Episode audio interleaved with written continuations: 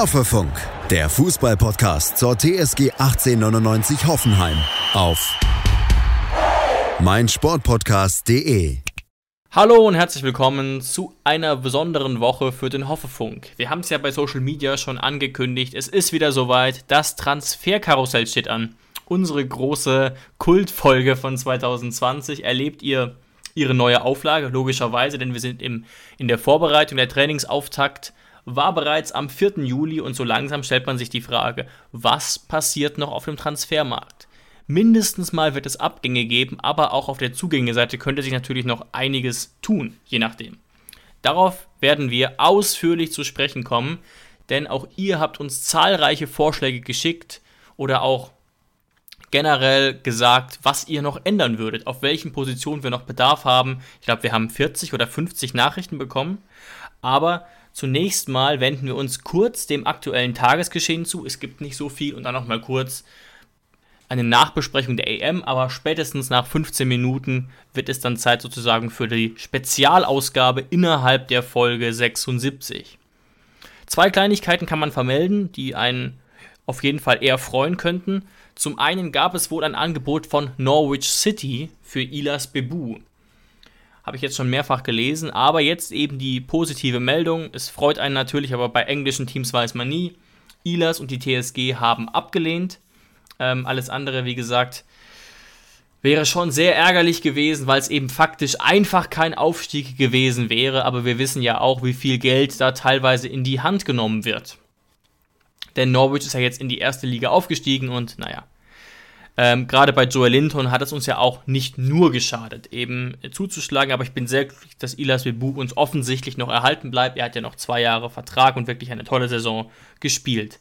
Zweite kurze, kurze Meldung. Tom Bischoff, eines unserer größten Talente mit 16, trainiert jetzt bei den Profis mit, was wohl auch eine Reaktion darauf sein dürfte, dass sowohl die Bayern, Dortmund und RB Leipzig Interesse an ihm haben. Und ähm, ja, ist wirklich eine sehr interessante Personalie. Ein Achter, zentrales Mittelfeld, hat letzte Saison in der U17 schon, und da war er ja 15, in fünf Spielen drei Tore, eine Vorlage. Also Wahnsinn.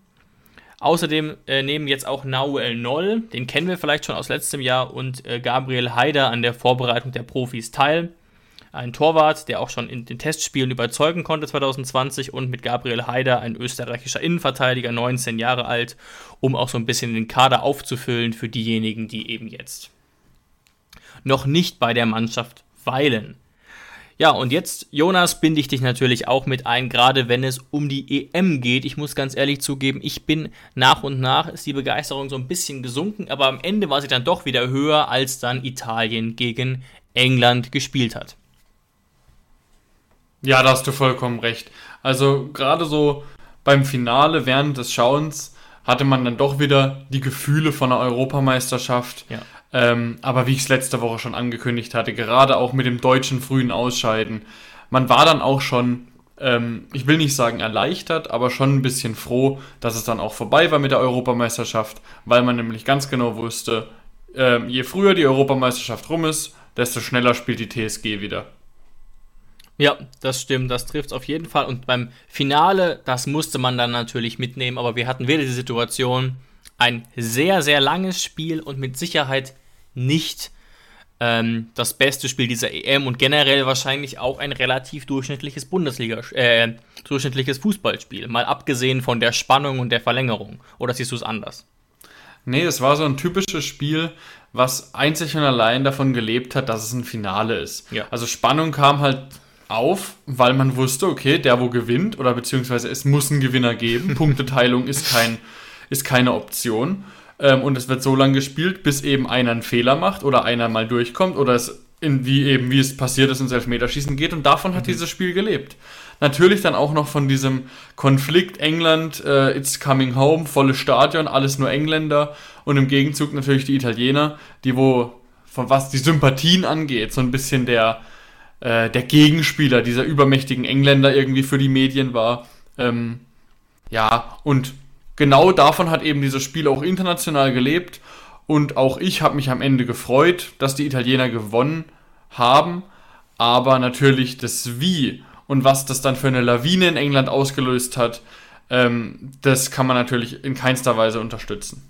Klar, und jetzt muss man auch sagen, statt It's Coming Home haben wir jetzt It's Coming Rome gesehen, um, diesen Wort, um dieses Wortspiel nochmal zu benutzen, das überall eigentlich zu lesen war. Aber ich glaube, ja. es, ich habe auch wirklich sehr wenig auf Social Media mitbekommen, dass jetzt Deutsche nennenswert für England gewesen wären. Auch aus ehrlich gesagt verständlichen Gründen. Wie gesagt, fußballhistorisch wäre es interessant gewesen. Wie gesagt, der letzte große Titel 1966, das muss man sich mal ähm, auf der Zunge zergehen lassen. 55 Jahre her, Italien Jahr 2006, ja. ähm, Weltmeister. Aber und auch sonst, Jonas, ähm, ne, ich bin ja wirklich äh, äh Italien-Fan. Fan ist vielleicht ein bisschen übertrieben, aber sagen wir starker Italien-Sympathisant geworden mhm. während dieser EM.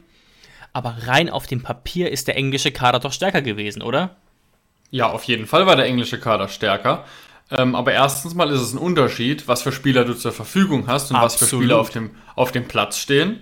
Da gab es, es gibt ja einige Spieler, die, was die Marktwerte angehen, ganz oben waren und dann am Ende wurden sie nur fürs Elfmeterschießen eingewechselt.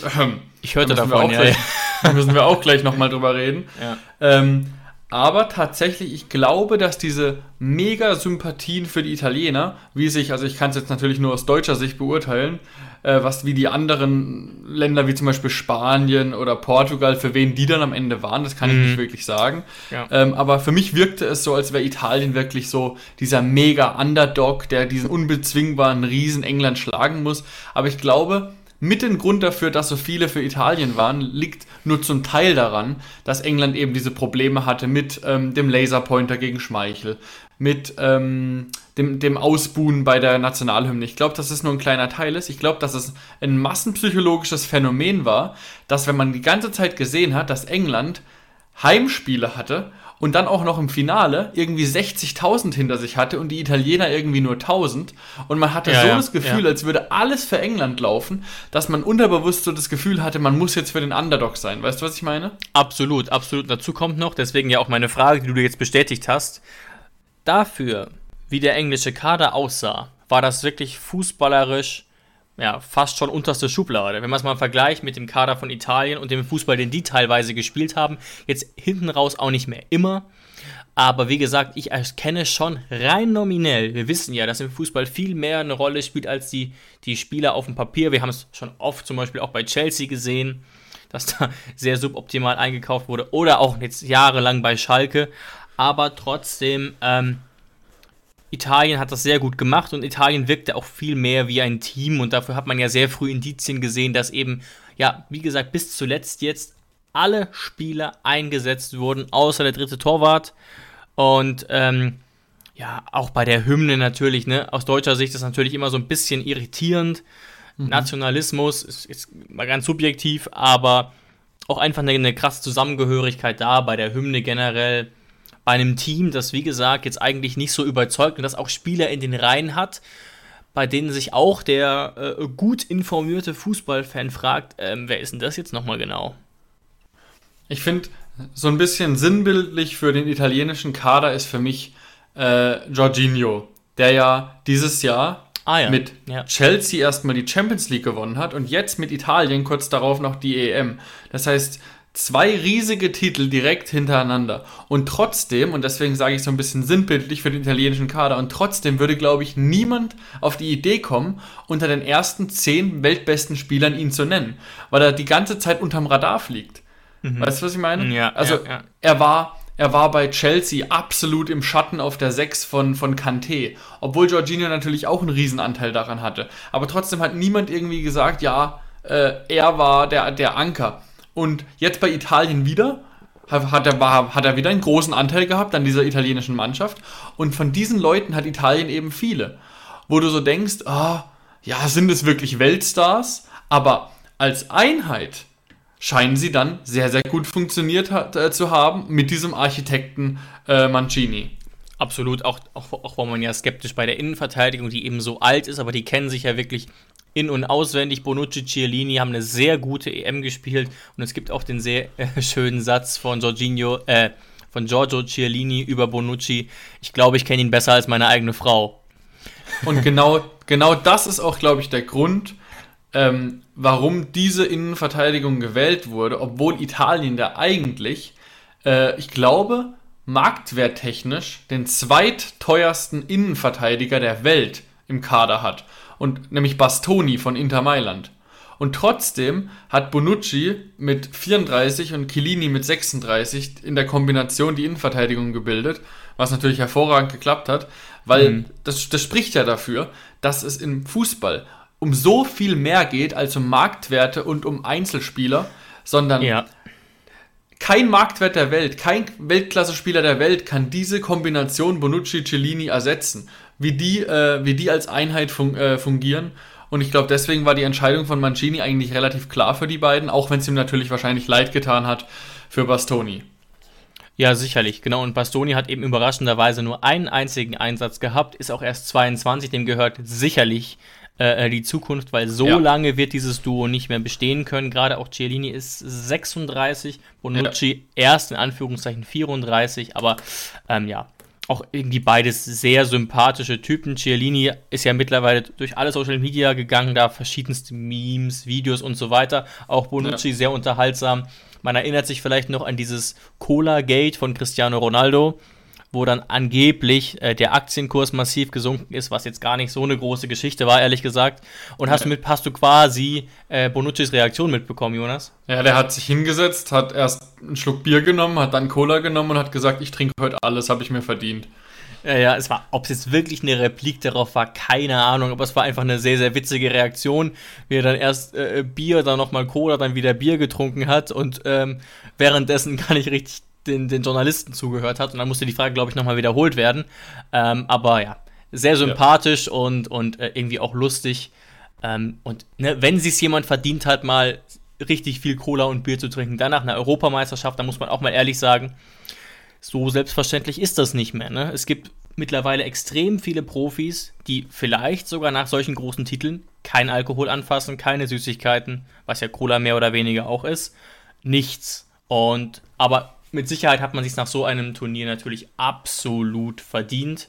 Auch wenn jetzt ja. wahrscheinlich zwei Wochen Urlaub ansteht und dann direkt die Vorbereitung. Denn auch für äh, die Italiener geht es ja direkt weiter. Ne? Die haben jetzt ja keine, keine große Pause. Klar, die haben Pause, aber haben dann halt eine viel, viel kürzere Vorbereitung. Wir werden es auch sehen bei Sko, der jetzt ja sehr lange dabei war, bis zum Halbfinale, keine Sekunde gespielt hat trotzdem aber mindestens mal eine Woche in Urlaub sein wird. Er hat sicherlich ähm, mehr, er darf sicherlich noch länger in Urlaub bleiben. Ob er dann länger bleibt, würde ich vielleicht bezweifeln, weil er eben nicht gespielt hat.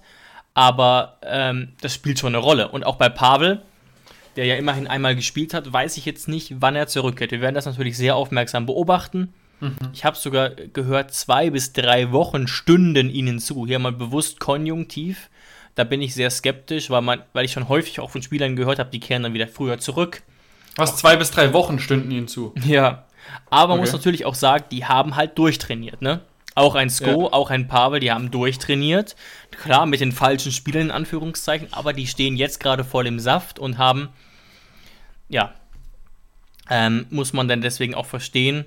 Und, das, das äh, ist ja der wichtige Punkt. Nur weil man denkt, dass äh, äh, Sko kein Spiel der, ich glaube, äh, sechs möglichen Spiele, ja, sechs möglichen Spiele von Dänemark auch, bestritten ja. hat, heißt es nicht, dass der ähm, während den Trainingstagen Däumchen gedreht hat. Also das wäre ein Trugschluss. Der ist, wie du richtig sagst, war voll im Training mit dabei und hat jeden Tag Fußball gespielt, nahezu. Und sicherlich wird er auch Hoffnungen gehabt haben auf einen Einsatz. Ne? Er saß ja dann am Ende auch, glaube ich, viermal auch auf der Bank. Ähm, am Anfang ja kurz auf der Tribüne auch. Ähm, aber dann saß er nur auf der Bank und wird sicherlich auch mal gehofft haben, sich einzusetzen und sehr motiviert trainiert haben. Davon gehe ich einfach fest aus. Ja. Ähm, was mir an der Stelle noch kurz einfällt, bevor wir noch mal ganz kurz über was anderes sprechen ähm, und dann natürlich, wie gesagt, zum Transferkarussell kommen. Sehr, sehr spannend finde ich ja jetzt auch, und das spielt ja für uns als TSG auch eine Rolle, Olympia, wegen, wegen David Raum, der da, ich glaube, heute hingefahren ist. Da haben wir ein bisschen Mist verbreitet letzte Woche. Und zwar habe ich gegoogelt und dann gesehen, wann das Turnier beginnt. Und es beginnt in etwa zehn Tagen. Ja. Also heute haben wir Mittwoch, den 14. Juli. In etwa zehn Tagen, nagelt mich bitte nicht drauf fest, beginnen die Olympischen Spiele im Fußball. Ich glaube am 23. Und ich glaube, die sind schon unterwegs jetzt. Mhm. Ähm, das heißt, David Raum hatte halt wirklich nur acht Tage Vorbereitung mit der TSG, was ich aber viel spannender finde. Und da auch mal Respekt an Hoeneß, an Rosen und so weiter. Extrem viele Vereine haben ja ihren Spielern verboten, zu Olympia zu fahren. Ja, es David, das haben wir, Das haben wir ja letztes Jahr, äh, letzte Woche sogar schon besprochen, nee, dass es uns ab, gewundert hat. Absolut, aber jetzt ja. kam ja neu raus, hast du bestimmt auch mhm. gelesen, Jonas. Ja. 100 Spieler wurden abtelefoniert und wir haben jetzt einen Kader von 18 Spielern. Bei 100 äh, Spielern, die in Frage gekommen wären. Schatz, ich bin neu verliebt. Was? Drüben. Das ist er. Aber das ist ein Auto. Ja, eben. Mit ihm habe ich alles richtig gemacht. Wunschauto einfach kaufen, verkaufen oder leasen. Bei Autoscout24. Alles richtig gemacht. Es ist wirklich kein äh, Job äh, zum Beneiden, den Stefan Kunz da gerade ja. bei Olympia macht. Also selbst als U21-Trainer, da bist du ja sozusagen der kleine Bruder von den Großen und muss dann auch immer gucken, wenn Jogi Löw einen gewollt hat, dann hat er ihn natürlich nicht bekommen. Also selbst da bist du abhängig. Aber bei, als Olympiatrainer scheint es ja wirklich so zu sein, als wärst du der größte Depp. Du kannst äh, durchtelefonieren, wen du willst und kriegst Absage nach Absage und am Ende kann es sein, dass du irgendwelche Leute dabei hast, die bei dir anstelle 89 auf der Liste standen. Und das ist halt schon Wissen sehr, sehr ärgerlich. Wissen wir ja nicht. Wissen wir ja nicht, genau. Wissen wir nicht, keine Ahnung, aber es wirkt so, als wären jetzt ein paar dabei. Ähm, er wird natürlich trotzdem voll und ganz hinter seiner Mannschaft stehen. Aber es ist natürlich schon so, inwieweit willst du dann Stefan Kunz zum Beispiel ähm, an dem Turnier messen, wenn er nicht mal Leute, also Leute, natürlich hat er jetzt, dass er kein Kimmich und dass er kein Thomas Müller und dass er kein Gnabry mitnehmen darf. Das ist ja klar. Äh, keine Frage. Ja. Aber ähm, dass er, wie du richtig gesagt hast, von 100 nur 18 kriegst und da werden kein Gnabry, Kimmich und Müller auf der Liste gestanden haben, das ist natürlich schon heftig. Nee, weil es gibt ja schon, ich weiß nicht, ja. ob das eine Regel ist, aber es gibt ja schon diese Vereinbarung, dass es in der Regel junge Spieler, ich glaube unter 25 sein sollen, mit nee, nee, ganz nee, wenigen nee, es, Ausnahmen. Es gibt sogar eine feste Regel bei Olympia. Es dürfen nur drei Spieler über 23 sein. Ah, über 23, ich dachte irgendwie 25. Okay, also nur drei 23. über 23, aber wir wissen ja alle, was wir theoretisch für Spieler hätten in dem Bereich äh, unter 23. Ja, klar. Das wäre ja Wahnsinn. Und wie gesagt, äh, Kruse, Arnold und Amiri sind unsere drei Spieler über 23. Und da auch der mal Rest jetzt Respekt, ne? Ich ja. bin wirklich kein, absolut kein Fan von denen, aber dass gerade eben der VfL Wolfsburg sagt, wir schicken unseren Kapitän, vielleicht einen unserer wichtigsten Spieler, Maximilian Arnold, dahin, verdient wirklich Respekt. Da hätte ich jetzt selbst, also wenn ich jetzt Wolfsburg-Fan wäre, hätte ich ein bisschen Bauchschmerzen, muss ich ganz ehrlich sagen. Ähm, aber es ist natürlich trotzdem ein gutes Zeichen. Und ganz, ganz viele andere Teams haben das eben absolut nicht so gemacht. Und wir offenbar ja. als TSG schon. Ich weiß nicht, ob es noch andere Anfragen gab, aber ich nehme mal an, jetzt nicht. Und mit David Raum haben wir ja auch einen. Da bin ich bin mir ganz sicher, dass der als Stammspieler eingeplant ist. Bin ich mir ganz Denk sicher. Ähm, ja. Und trotzdem schicken wir den jetzt, ich glaube, vom 23. Juli geht's los mit dem Turnier und dann geht es ja mal mindestens zwei, drei Wochen äh, etwa und dann kriegt er ja noch ein bisschen Urlaub. Das heißt, der wird zurückkehren, der wird nicht mehr im DFB-Pokal ein, eingesetzt werden können. Ähm, weil mhm. er dann noch in Urlaub sein wird. Das heißt, er wird zum ersten Bundesligaspieltag wieder da sein, aber wird die Mannschaft gar nicht richtig kennen.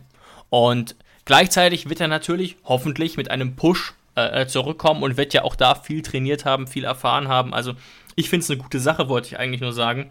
Mhm. Aber einfach krass, dass wir jetzt nur 15 Feldspieler mit zu den Olympischen Spielen nehmen. Und um jetzt mal ein Beispiel zu nennen, überhaupt nicht böse gemeint, zum Beispiel der dritte Torhüter Sven Brodersen war bei seiner Nominierung einfach vereinslos, weil die offenbar auch da Probleme hatten, war glaube ich Ersatztorhüter von St. Pauli. Ähm, ist jetzt meines Wissens, wenn ich das hier richtig sehe, bei Yokohama FC unter Vertrag. Aber da wurden auch, wurde auch einfach ein Vereinsloser mitgenommen, was auch quasi beweist, ähm, diese Aussage, naja, wir hatten einen Zettel mit 100 Spielern und jetzt haben wir noch 18.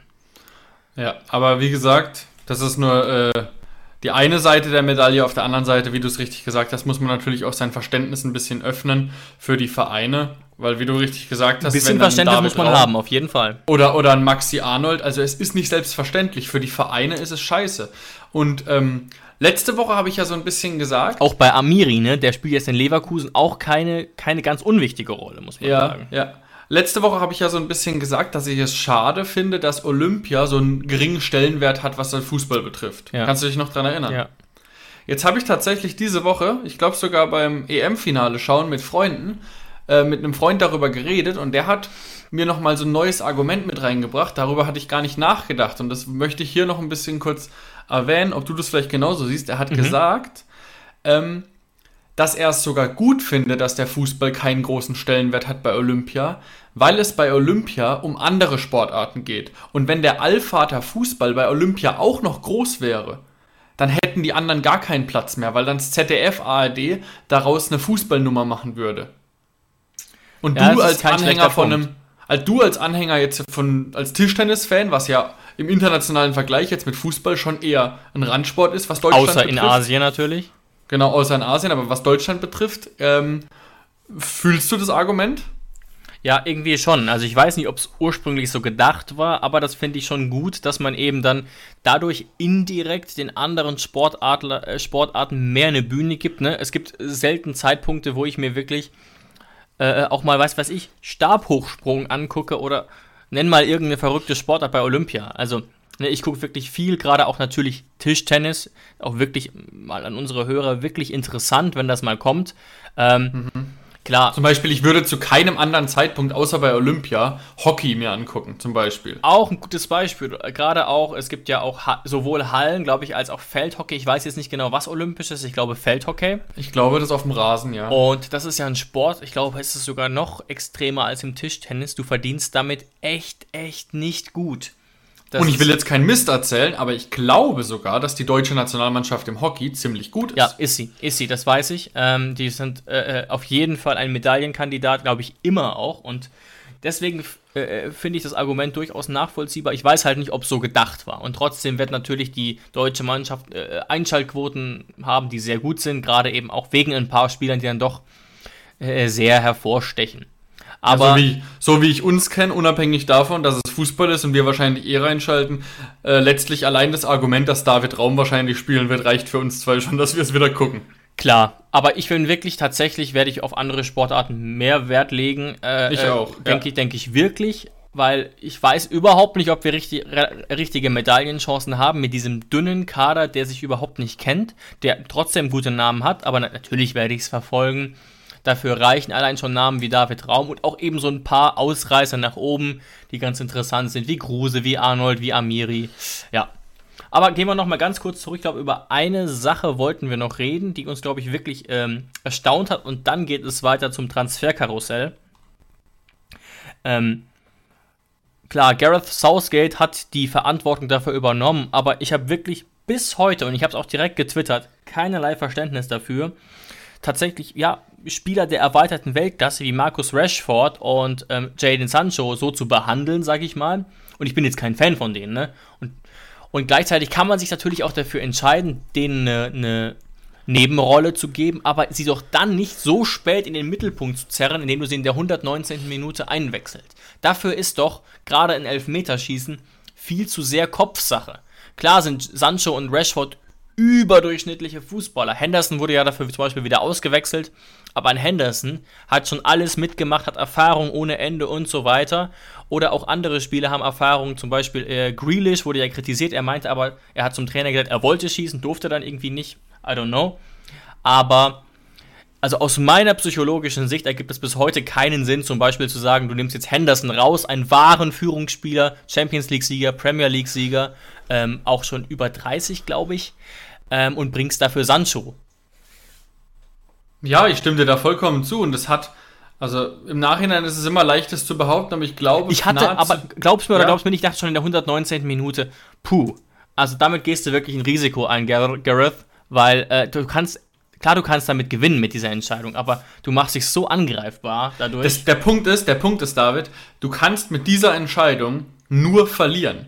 Du kannst mit der Entscheidung nicht gewinnen. Wenn du gewinnst, dann ist es so, dann hast du gewonnen, aber dann liegt es nicht wirklich an der Entscheidung. Aber wenn die zwei verschießen und du deshalb verlierst, dann bist du der Mops. Und zwar richtig. Ja, die einzige Möglichkeit wäre gewesen, und dann, dann wäre er auch gar nicht so im Fokus, du bringst die beiden eben viel früher. In der 112. Ja. Dass die wenigstens mal oder in der 105. Dann hast du auch sagen können, naja, ich dachte schon, mit ihrer Klasse, mit ihrer Wendigkeit können die noch was reinbringen. Und es war so offensichtlich, dass das nur eine Elfmeter-Entscheidung war. Ja, ja. Und wir kennen es doch auch. Wir kennen es doch auch, da haben wir auch schon ausführlicher mal drüber geredet, privat. Ist es ja nicht so, dass immer der technisch beste Spieler schießt. Und sicherlich haben Rashford und Sancho eine überdurchschnittliche Technik, Schusstechnik im Vergleich zum Beispiel zu Henderson.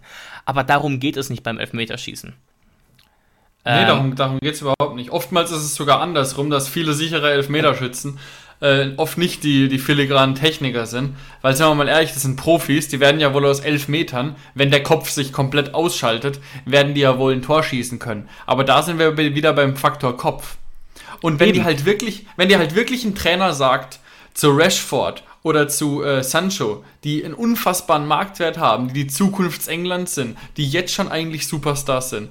Und dann wirst du als Sancho äh, links liegen gelassen, bis auf ein Spiel, nachdem dein Wechsel zu Manchester United bekannt geworden ist, so als Belohnung, oh, äh, bravst Jaden, dass du endlich mal die schlechte Bundesliga verlassen hast, hier kriegst du ein bisschen Spielzeit, also jetzt mal ein bisschen überspitzt gesagt, aber da gab es ja die Gerüchte, dass er Sancho äh, außen vor gelassen hat, weil er die Bundesliga nicht ernst nimmt. Puh, ja. Ähm, und auch bei Rashford und dann sagst du ihm, ey, es steht zwar 1-1 gegen Italien, ihr seid beide phänomenale Offensivspieler, aber trotzdem komme ich nicht auf die Idee, in 120 Minuten euch auch nur eine Minute Zeit zu schenken, ein Tor in der regulären Zeit zu geben, zu schießen, sondern ihr dürft einfach aus 11 Metern versuchen, äh, wie beim Dosenwerfen, euer Glück zu versuchen. Also, dann hätte ich auch keinen Bock. Dann würde ich auch denken, wer, wer bin ich hier? Bin ich hier der ähm, als Vergleich bin ich hier der, und da ist es sogar noch legitim, weil das da gemacht wird, beim, Tor, beim, beim Handball gibt es ja manchmal den zweiten Torhüter, der immer nur reingewechselt wird für, äh, für den 7 Meter aber Das ist was anderes, ja. Genau, das ist was anderes, aber genauso fühlt man sich doch in dem Moment. Also, und dann ist dein Selbstvertrauen, ich glaube jetzt wirklich nicht, dass Rashfords und Sanchos Selbstvertrauen während diesem Monat, während dieser EM generell gestiegen sind. Und dann mit null Selbstvertrauen kommst du dann auch komplett kalt äh, in, diese, in diesen Elfmeter-Modus rein und muss dann auch noch treffen. Also das ist das eine. Und das andere ist, in welcher Welt lässt man bitte einen 19-Jährigen nicht Elfmeter schießen? Du kannst den Elfmeter schießen lassen, kein Thema, aber den fünften. Also. Ja. Da wissen wir natürlich auch nicht. Ich finde es auch eine Katastrophe rückblickend. Ihr habt es ja alle mitgekriegt. Die Frage ist da auch immer, war das wirklich die Entscheidung? Es gibt ja auch tatsächlich nicht selten die Entscheidung, okay, ich nominiere, aber der geht zum Punkt, der sich sicher fühlt. Sozusagen, dass man sagt, okay, man macht jetzt zum Beispiel die ersten fünf aus oder die ersten sechs oder sieben und sagt dann, okay, die Reihenfolge bestimmt ihr als Team, flache Hierarchien. Weiß man nicht. Es gibt genug Trainer, die auch keinen festen Elfmeterschützen ausmachen oder die so einen Pool haben von zwei, drei Spielern und die sollen es dann selber ausmachen. Wissen wir nicht, aber ich fand es bei Sakar auch eine katastrophale Entscheidung, wenn es denn eine war. Und auch tragisch, dass dann natürlich wieder äh, rassistische, also ne, da fällt mir wirklich nichts zu ein. Ne? Hätten sie getroffen, wären sie abgefeiert worden und dann nimmt man wieder irgendwie das, die andere Hautfarbe oder die andere äh, Herkunft als, als, als Punkt für, für Kritik. Äh, ne? Natürlich kann man sich aufregen, aber wir wissen doch alle oder sollten wissen, wie Elfmeterschießen funktioniert. Und letztlich ist es doch dann auch wurscht, ob, ob Henderson den verschießt oder, oder Sakar. Aber. Nein, da, da, gibt es, da gibt es gar kein Argument mehr dafür. Hautfarbe nein. ist kein Kriterium für gar nichts. Weil, weil diese Argumentation, ich weiß, dass die von Leuten kommen, die nicht bis drei zählen können.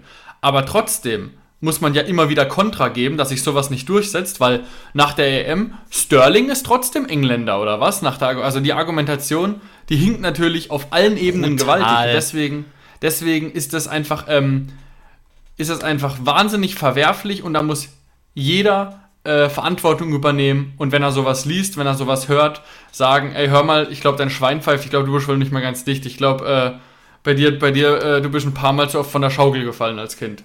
Ja, äh, heftig, wirklich, äh, das kann man wirklich nur verurteilen. Und ne, trotzdem bleibt es eben dabei, es macht schon Sinn, wenn überhaupt, wenn du in der 119 Minuten jemand einwechselst, das wäre mein letzter Satz zu dem Thema, und dann geht es wirklich ab zum Transferkarussell, dann bring doch in der 119. einen erfahrenen, in Anführungszeichen alten Elfmeterschützen. Wenn du in Salijovic bei Hoffenheim im Europa League Achtelfinale bringst, in der 119. versteht es jeder. Und da wird der Trainer auch nicht für kritisiert, wenn der verschießt. Selbst wenn er verschießt. Selbst Weil Saliovic als Beispiel jetzt, wenn der dann über 30 wäre, hier äh, Rekordtorschütze war und so weiter und Elfmeter auch nachts um drei mit dem falschen Fuß tritt, ist es was ganz anderes. Ähm, als so rum. Und das wäre mein Kritikpunkt und mein Abschlusssatz eben zu dieser ja, Thematik. Ja, da möchte ich auch gar nicht mehr viel hinzufügen, weil ähm, ich glaube, wir haben jetzt schon wieder unsere Ankündigung, dass wir äh, wenig über Allgemeines reden, schon wieder nicht geschafft, aber so ist es halt manchmal. Manchmal verheddert man sich dann in Themen, die einem besonders wichtig sind. Aber trotzdem, ich freue mich schon seit letztes Jahr wieder drauf, ähm, seit dem Punkt, wo wir letztes Jahr die, die Transferkarussell-Folge aufgenommen haben. Jetzt ist es wieder soweit, David. Genau. Geil, oder? Und jetzt kommt das Transferkarussell. Ich freue mich auch sehr. Wir haben es relativ spontan aus dem Boden gestammt und wir haben auch lustigerweise, und das war, glaube ich, der Ausschlag von Jonas, eine Nachricht bekommen am letzten Freitag, ob das nicht wieder geplant ist, so eine Folge. Und dann haben wir natürlich gesagt, natürlich ist es geplant und haben uns dann mal überlegt, ja, aber wann eigentlich? Und dann haben wir quasi festgesetzt, ich glaube am Samstag, okay, nächst, direkt die nächste Folge wird so eine Folge werden und dazu kommen wir jetzt. Wir haben auf Instagram, auf Twitter dazu aufgerufen, euch doch zu beteiligen und es kamen sehr, sehr viele Nachrichten und dazu kommen wir jetzt zum Transferkarussell 2021. Schatz, ich bin neu verliebt. Was?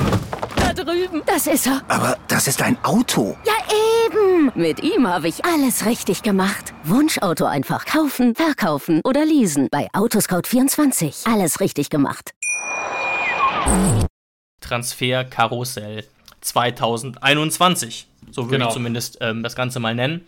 Genau. Wie fangen wir also, denn an, Jonas? Machen wir jetzt also erstmal so sagen, unsere nur mal, Vorschläge oder beginnen ähm, wir sozusagen mit der Community? Ich würde sagen, so ein bisschen kreuz und quer. Vielleicht kann man es ja auch ein bisschen positionstechnisch machen. Es auch geht ja jetzt hier ja. eigentlich auch so ein bisschen um die Diskussion, um das Sammeln genau. von Namen, unabhängig von wem. Natürlich, wir beide haben wieder recherchiert, wie letztes Jahr, haben verschiedene Namen, die uns persönlich auch sehr gut gefallen. Manche mehr realistisch, manche weniger.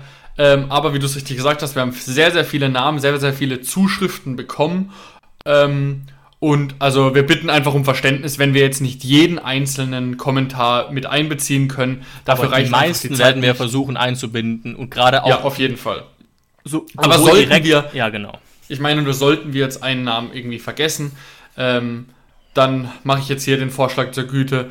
Wenn ein Name genannt wurde, den wir jetzt hier nicht mit einbeziehen, ein Spieler und der wechselt dann zur TSG, dann schicken wir demjenigen einfach eine Hoffefunktasse zu, als kleine Entschädigung. Genau, oder auch generell, wenn irgendeiner dieser Vorschläge stimmen sollte, das wäre wirklich krass, das haben wir uns eben gerade kurz im, im Vorgespräch überlegt, wäre doch cool, wenn nur irgendeiner dieser Namen mal stimmen würde. Letztes Jahr hatten wir ja auch einige Vorschläge.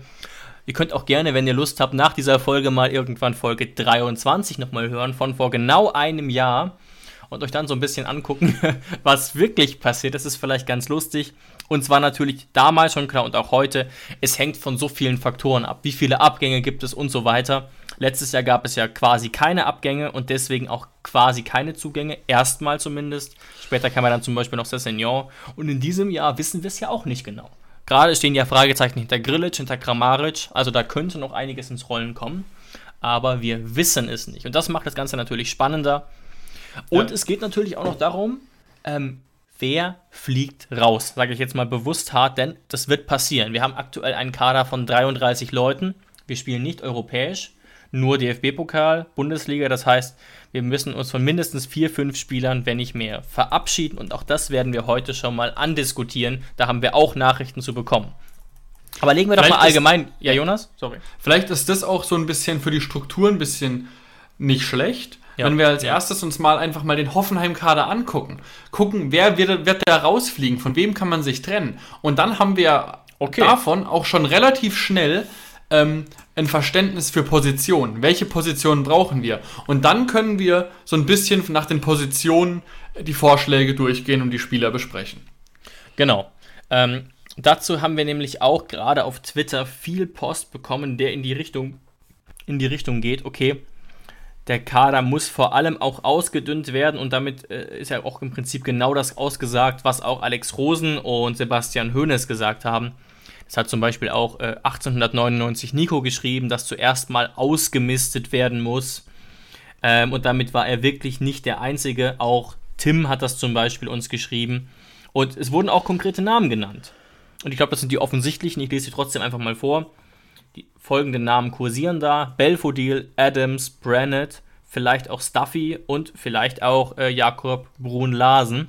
Das sind, glaube ich, hier die, die klassischen Namen, die auf jeden Fall mal zur Diskussion stehen. Ähm, genau, mehr habe ich jetzt nicht bekommen und darüber können wir ja mal diskutieren. Vielleicht sehen wir es ja auch ein bisschen anders in einzelnen Punkten.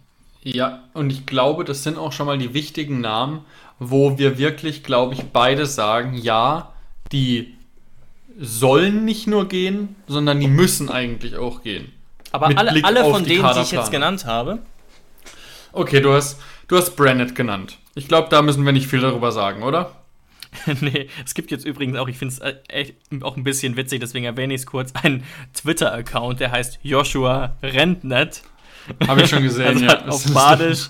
Und da wird sich so ein bisschen gerade drüber lustig gemacht, dass er eben, ja, Ja. ist, wie er ist und behandelt wird, wie er behandelt wird. Und der hat auch kommentiert unseren Beitrag. Also danke für diese Ehre. Mit Brannett ist die wichtigste Kaderbaustelle eigentlich gestopft. Ähm, ja. Sehen wir jetzt ein bisschen anders. Ich weiß, es ist vielleicht eine kontroverse Position, aber natürlich wird Alex Rosen versuchen, Joshua Brannett irgendwie zu verscherbeln. Kann mir auch So ist tatsächlich es, ja. vorstellen, Jonas, vielleicht siehst du es anders. Ich habe mir nochmal Gedanken gemacht. Ich schätze, dass er bei uns anderthalb Millionen verdient im Jahr, wenn ich mir seine Vita angucke vor uns und auch überlege, wie viel unsere Spieler im Schnitt bekommen, vielleicht anderthalb Millionen. Ähm, und vielleicht geht er auch deswegen ablösefrei. Weil anderthalb Millionen pro Jahr sind jetzt auch nicht nix. Ähm, und er hat halt auch wirklich nichts vorzuweisen, was ihn attraktiv macht. Mit Glück kriegt man vielleicht noch eine Million für ihn, aber auch das sehe ich gerade nicht. Er hat nämlich einen Marktwert von 800.000 nur noch und hatte, als er zu uns kam, einen Marktwert, schätz mal, Was hat er jetzt? 800.000 an, als er zu 800.000. uns kam von 4 Millionen. er kam von PSV Eindhoven, hatte einen Marktwert von 5 Millionen und wir haben 3,5 Millionen bezahlt. Das ist natürlich bitter, weil wir werden nicht mal eine Million bekommen. Auf jeden Fall weniger ist natürlich bitter, aber es geht nicht anders. Er hat nur noch ein Jahr Vertrag und ne, es ist für alle Beteiligten das Beste. Und Joshua Brandon kann im Zweifel auch seine Cocktails bei irgendeinem anderen Verein im Urlaub trinken. Also, ich glaube, das haben wir geklärt. Ähm, ein bisschen anders ist die Situation, könnte man meinen, bei Kasim Adams, der ja immerhin gespielt hat. Und immerhin wir ihn auch zwischendurch mal dezent gelobt haben. Zwischen viel Kritik, ehrlich gesagt. Ähm, auch weiterhin ghanaischer Nationalspieler.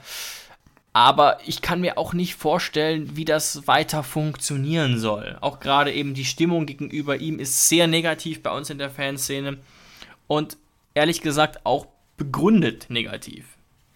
Ja, und äh, meine Meinung dazu ist, er hat es jetzt nicht absolut so verdient, jetzt verscherbelt zu werden, wie du es genannt hast, wie jetzt Brannett, das auf keinen Fall. Aber er hat viele Spiele gemacht, hat davon in den wenigsten überzeugt, fast eher das Gegenteil. Ähm, zusätzlich kommt noch eben die negative Stimmung gegen ihn in unserer Fanszene, was natürlich auch wichtig ist. Und zusätzlich auch noch diese Meldung, dass er scheinbar Disziplin äh, disziplinarische Probleme hatte. Und das in der Summe Richtig. Plus, dass ich einfach, ähm, da kommen wir gleich noch dazu, wenn es um die Innenverteidiger gehen wird, so viele Namen auf dem Zettel habe, gute, realistische Innenverteidiger, interessant. dass ich sage, nein, du musst ein Kasim Adams nicht behalten. Es gibt so viele gute, realistische Alternativen, ähm, die es mehr verdient haben aufgrund dieser, dieser Faktoren als äh, Kasim Adams. Ja, und das hat ja auch der Kicker schon vermeldet, schon Ende April, dass es eher nach einer vorzeitigen Trennung aussieht, auch wenn es noch einen Vertrag bis 2023 gibt. Interessant, unser ehemaliger Mitarbeiter Lutz Pfannenstiel hat über Adams gesagt, auch Ende April, eigentlich bringt er körperlich und technisch alles mit, um ein guter Bundesligaspieler zu werden oder zu sein. Und ja, da hat er eigentlich recht, aber er hatte eben jetzt echt oft die Chance, muss man leider sagen. Und er ist eigentlich, und das meine ich jetzt gar nicht so negativ, eigentlich ein Samuel Osei Kufur, der, der auf Wish bestellt wurde, um diesen sehr antiquierten äh, Vergleich nochmal zu benutzen. Weil eben Kufur war an die Jüngeren dafür bekannt, war natürlich ein sehr guter Innenverteidiger, wurde auch mit Bayern Champions League-Sieger, aber war gerade für sein sehr, sehr risikoreiches Spiel bekannt, auch für offensive Ausflüge teilweise, auch mal gerne für eine unnötige rote Karte und diese Fehler hat eben Adams auch sehr ähnlich mit drin. Aber dass er halt eben die Fehler im Vergleich dazu, wie oft er gut spielt, viel zu häufig mit drin hat. Echt ein Unsicherheitsfaktor bei uns. Leider, aber damit konnte man absolut nicht rechnen. Was ich bitter finde, Jonas, er hat ja einen Marktwert gehabt von, auch hier mal wieder kurze Quizfrage, welchen Marktwert hatte er, als er zu uns kam? Oh, äh, da, da würde ich tatsächlich sagen, ziemlich hoch. Vielleicht 7, 8 Millionen? 8,5 Millionen und jetzt 1,7 Millionen. Heftiger Absturz, obwohl er erst 26 Jahre alt ist. Ähm, und wir haben 8 Millionen in die Hand genommen für ihn. Auch damals zu Recht. Der hat eine tolle Saison bei den Young Boys Bern gespielt und das ist der einzige Punkt, den ich sehe. Es könnte sein, Betonung nur auf es könnte sein, dass wir ihn durchschleppen aufgrund des Arguments, wir kriegen aktuell vielleicht 2 Millionen für ihn, mit Glück, ähm, und haben 8 Millionen gezahlt. Das geht nicht. Wir versuchen es ein letztes Mal jetzt, ihn irgendwie durchzuschleppen und mhm. ihm nochmal sozusagen wieder teurer zu machen. Oder vielleicht endlich, dass doch der Durchbruch passiert, weil eben so viel Geld verloren werden würde. Also wir würden bestimmt 6 Millionen Minus machen und das würde ja. so einem Alex Rosen natürlich sehr wehtun. Oder siehst du es weißt du? äh, trotzdem ganz anders? Ist es keine Option?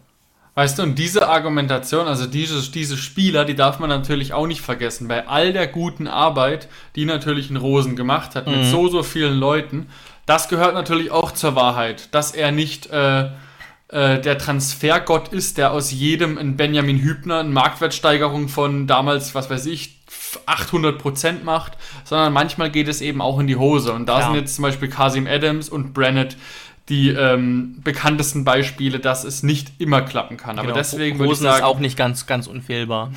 Ja, und nochmal ja. noch mal zu, dem, zu dem Zitat, was du gesagt hast von Lutz Pfannenstiel. Ich gebe ihm da grundsätzlich recht. Er hat alles. Auch eigentlich. körperlich zum Beispiel, ja, ja. Er hat alles, alle Tempo. Sachen. Aber vielleicht hat er eine Sache nicht oder vielleicht noch nicht oder nicht ausgeprägt genug für die Bundesliga. Spielintelligenz. Ja, ich weiß es nicht. Mir kam er auch immer relativ lässig dafür vor, wie wenig er etabliert ist in der Bundesliga. Weißt du, wie ich meine? Das ist jetzt auch ein hartes Urteil, nur das von außen zu beobachten. Aber ich mag grundsätzlich ein lässiges Auftreten bei Spielern, wenn es selten zu Fehlern führt. Das haben ja Ey, wirklich das, einige Spieler. Aber er hat das, es führt zu Fehlern und er hat es auch ohne Begründung, weißt du? Er hat sich in der mhm. Bundesliga einfach noch keine Sekunde festgespielt. Ja, ja, diese, dieses Selbstverständnis, was ich, also das, das, als du gerade beschrieben hast, so, ein, so eine lässige Art, man hat das Gefühl, jemand macht es so, ja, nicht, nicht mega anstrengend, so dieses, diese Layback-Einstellung, die kennt man ja eigentlich von Jerome Boateng. Weißt ja, aber der halt einfach über Jahre lang tatsächlich ein Weltklasse-Innenverteidiger war. Genau, er hat sich, also natürlich macht er das nicht absichtlich, das ist einfach seine Art zu spielen, ja. aber er hat sich diese Einstellung natürlich auch durch Leistung verdient. Genau. genau, und da wäre ich jetzt der Letzte, der das groß kritisieren würde. Ne? Versteht mich da richtig an euren genau. Empfangsgeräten. Bei Kasim Adams ist es halt ein bisschen was anderes. Und deswegen bin ich mir da unsicher. Jonas, dein abschließendes Urteil zu Adams. Trotzdem, sagen wir mal, boah, Fenerbahce Istanbul möchte ihn für 2 Millionen. Was machen wir? Verkaufen. Okay, gut. Damit haben wir doch ein klares Urteil. Ich hatte ja nur noch diesen Konjunktiv quasi mit eingebaut. Gehen wir weiter zum nächsten Kandidaten. Wen haben wir? Belfodil. Staphylidis wurde noch in Klammern erwähnt. Ich verstehe mhm. warum. Ich verstehe warum. Ich bin mir ein bisschen unsicher. Äh, Staphylidis hat ja schon äh, einige Eigenschaften, die grundsätzlich uns gut tun würden. Gerade auch Kampf, defensive, äh, wie soll ich sagen, defensive Konstanz, Körperlichkeit, ist griechischer Kapitän eigentlich. Kam halt bei uns gar nicht rein und hat immerhin sich auch in der Bundesliga festgespielt schon bei Augsburg in der Vergangenheit. Mhm. Ich würde sagen, ich würde da Sebastian Hoeneß entscheiden lassen. Der hat jetzt schon über eine Woche mit ihm mal wieder voll trainieren können. Er ist im Training und er soll es entscheiden. Auch da geht es tatsächlich nicht um viel Geld. Ich gucke mal noch mal kurz hier in meinen Unterlagen. Er war ablösefrei. Ja. Und das macht es natürlich für uns einfacher. Das soll Hoeneß jetzt entscheiden. Aber wir brauchen keinen Brenner 2.0, der dann auf der Bank sitzt vielleicht, aber eh nicht eingewechselt wird. Das ist genau. das Entscheidende. Genau, das ist der Punkt. Da gebe ich dir zu 100% recht was mit Staphylidis passiert. Ich meine, er hatte durch seine Verletzung jetzt nicht groß die Chance bei uns, hat nur ein paar Spiele gemacht. Ja. Sportlich kann man nicht viel über ihn sagen. Es ist jetzt bei ihm auch nicht so wie jetzt bei den anderen, dass ich sagen würde, es könnte dem Kader sogar schaden, wenn die vielleicht irgendwie negative Vibes mit reinbringen. Nee. So ist es bei ihm nicht. Bei Staphylidis ist es eine zu 100% sportliche Entscheidung, die dann eben auch Sebastian Hoeneß zusammen mit Alex Rosen treffen kann. Brauchen sie ihn, brauchen sie ihn nicht, weil ähm, irgendwelche Leute, die nur auf der Tribüne rumsitzen, brauchen wir dieses Jahr nicht so viele. Deswegen bitte einfach trennen, wenn es sportlich keinen Nutzen hat. Genau. Und wenn man sagt, okay, das ist unser Backup für David Raum, jetzt mal als Beispiel. Okay, habe ich keinen Stress mit. Das Niveau hat er sicherlich. Die Frage ist nur, passt es? Und das ist die Frage jetzt quasi an Sebastian Hoeneß. Genau. Also von uns da kein klares Urteil, kann man, glaube ich, hoffentlich auch nachvollziehen. Ja. Dann gehen wir weiter zu unserem großen Sorgenkind, muss man fast schon sagen. Und ne, ich habe es auch gemerkt, als ich es mir nochmal angehört habe, in unserer Spezialfolge Saisonanalyse, wo, ähm, wo na, Luis Löser von Hoffe News zu Gast war, da haben wir uns, und es war gar nicht absichtlich, ein bisschen über ihn lustig gemacht. Über Jakob Brun-Larsen, weil eben gerade sein großes Talent, das er nachweislich hat, dass er bei Dortmund zeigen konnte, dass er bei der U21 von Dänemark zeigen konnte, bei uns eben, als hätte er seinen Zwillingsbruder zu uns geschickt, so war es zumindest bisher. Der Junge ist allerdings weiterhin 22 Jahre alt und spielt auf einer für uns eigentlich interessanten Position. Also ich bin mir unsicher. Gucken wir noch mal kurz, was hier auf Twitter über ihn geschrieben wurde. Da wurde auch ein bisschen über ihn diskutiert. Schatz, ich bin neu verliebt. Was? Da drüben. Das ist er. Aber das ist ein Auto. Ja, eben. Mit ihm habe ich alles richtig gemacht. Wunschauto einfach kaufen, verkaufen oder leasen. Bei Autoscout24. Alles richtig gemacht. Nico zum Beispiel hat, wie gesagt, gesagt, ja, vielleicht eher weg mit ihm. Und Hoffelini hat hingegen gemeint, vielleicht ihm noch eine zweite Chance geben. Er hat eine gute U21-EM gespielt, hieß es hier. Ähm, und gerade eben auch, weil wir nicht so viele Flügel haben, vielleicht doch ihm noch eine Chance geben. Ich bin mir nicht ganz sicher, Jonas, deswegen erstmal ähm, das Wort hierzu an dich, was JBL angeht. Ich bin mir gar nicht sicher, Thema Flügel, ob er denn ein Flügel ist. Das ist mein Problem mit ihm. Doch, also äh, schon, wenn man in die Vergangenheit guckt. Ich, ja, ja, aber ich finde, ihm fehlt so ein bisschen die Spritzigkeit, das Tempo. Bei Dänemark zum Beispiel, bei der U21 ähm, EM, hat er Zehner gespielt, beispielsweise. Äh, also Transfermarkt.de sagt was anderes. Ich weiß jetzt nicht, ob wir das zuletzt aufklären können. Also, wenn ich jetzt hier mal in meine Unterlagen gucke und bei Transfermarkt.de hat er eigentlich fast immer links außen und manchmal Zehner gespielt, ja. Aber meistens links außen. Mhm. Und das ist natürlich schon eine Position, wo ich mich aber auch frage, das ist ein Problem übrigens auch bei Sebastian Hoeneß. Welches System will er denn jetzt spielen? Das können wir nicht so richtig sagen. Wir haben zuletzt relativ erfolgreich dann doch mit Viererkette gespielt. Ich glaube, mhm. es waren 4-2-3-1 am ehesten oder wie kann man das am ehesten beschreiben? Doch, doch, würde ich schon sagen, oder? Ja. 4, 2, aber 3, man kann halt auch vermuten, dass es vielleicht aus der Not geboren war. Wissen wir nicht genau, eben aufgrund von acht Verletzten permanent. Und ja. in dem 4-2-3-1 wäre er natürlich eine Möglichkeit für dieses linke Mittelfeld. Denke ich, ich glaube. wirklich, aber ja. I don't know. Übrigens, Vertrag bis 2024 hatte er und er war auch gut teuer. Das wissen wir ja. Ich glaube, 10 Genau, das Millionen. wollte ich gerade sagen. Das wollte ich gerade sagen. Bei ihm wird der Punkt sein, ist die TSG jetzt schon bereit, zum jetzigen Zeitpunkt mhm. zu sagen, das ähm, Experiment ähm, Jakob Brunn-Larsen ist gescheitert und wir ja. sind jetzt auch schon in Kauf, Minus mit ihm zu machen. Ist man so bereit schon? Und weil man sagt, wir haben ihn, glaube ich, für 9 Millionen gekauft. Ja, genau, damals 9, hatte ja. er auch noch einen viel höheren Marktwert. Ich glaube, damals war das ein, war das ein Riesentransfer. Ja, wir haben das abgefeiert Marktwert. damals. Also wir hatten damals auch den Podcast noch nicht, glaube ich, aber der hatte, der hatte einen Marktwert von 12 Millionen, sehe ich gerade. Wir haben ihn für 9 geschossen. Äh, sein höchster Marktwert, den er mal hatte, 2018, ja. glaube ich, war sogar mal bis zu 20 Millionen, als er noch ein ganz junger Kerl war. Und jetzt auf einmal ist sein Marktwert bei 5,5 Millionen. Also bei ihm auch eine Negativentwicklung. Und bei ihm, bei ihm wird die Frage sein, wird noch in ihn geglaubt oder glaubt man eben nicht mehr an diesen Durchbruch und will jetzt einfach noch vielleicht, ähm, dadurch, dass er ja noch einen langen Vertrag bei uns hat, ihn verkaufen ähm, weil er vielleicht auch eine gute EM gespielt hat, eine gute U21 EM und vielleicht noch 7 Millionen für ihn zu bekommen, um wenigstens halbwegs, halbwegs auf Null rauszukommen mit ihm. Ja, ob das halt aktuell möglich ist, weiß ich nicht. Wie gesagt, die U21 EM war wirklich nicht schlecht. Sein Gastspiel bei, ähm, jetzt darf ich hier nicht lügen, RSC Anderlecht war halt nix, muss man sagen. Neun Einsätze, keine Torbeteiligung in der belgischen Liga und auch nicht einmal über 90 Minuten gespielt. Unter äh, Vincent Company ist, glaube ich, der Cheftrainer.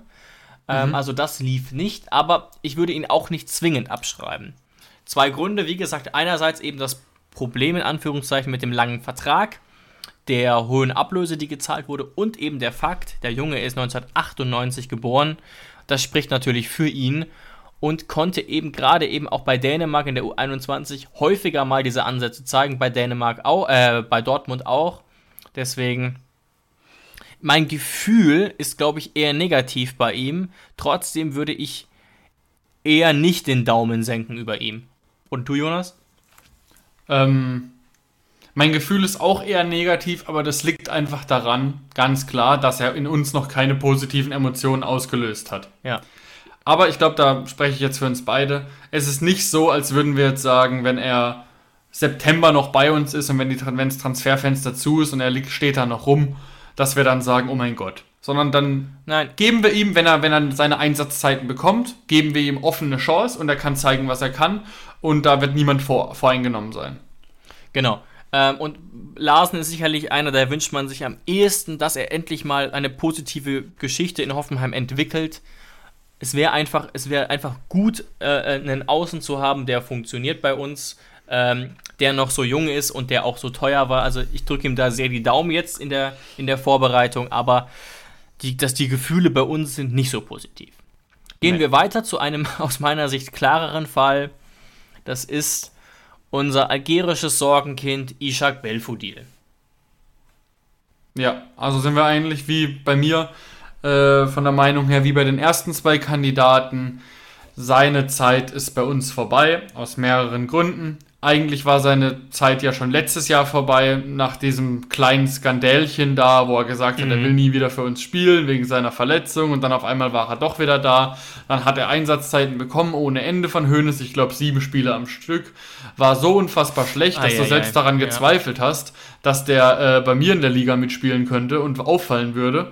Ähm, und dann auf einmal saß er wieder auf der Bank, nachdem er eigentlich jedes Spiel fast durchgespielt hat. Und seitdem äh, geht, hat er keine Einsatzzeit mehr bekommen, saß nur noch auf der Bank rum, keine Minuten Früher in den Urlaub gespielt. meines Wissens nach auch. Früher in den Urlaub, jetzt nicht mehr mittrainiert. Also da ist, da ist eigentlich ganz klar, es wird nur noch ein Angebot gesucht, um ihn wie Brennett zu verscherbeln. Nur da ist es halt so, da hofft man halt wirklich noch auf eine gewisse Ablöse. Er hat nur noch ein Jahr Vertrag, ist immerhin noch 2,8 Millionen wert. Wir haben 5,5 für ihn gezahlt, also da hofft man sicherlich noch irgendwie, ob jemand nicht doch ein, zwei Millionchen auf den Tisch legt, damit es einigermaßen okay abläuft. Aber die Leistung war halt so eindeutig in dieser Saison, dass ich sage auch ganz klar, Daumen runter. Tut mir leid, Ishak, das war's, das muss es gewesen sein. Aber trotzdem ja. möchte ich jetzt zum Abschluss nochmal daran erinnern, wie stark seine Saison 18-19 war es, glaube ich, bei mhm. uns war. Das darf man nicht vergessen. Enorm starke Saison. Da habe ich wirklich gedacht, äh, der, der Junge ist komplett unterschätzt, weil er ja in Bremen auch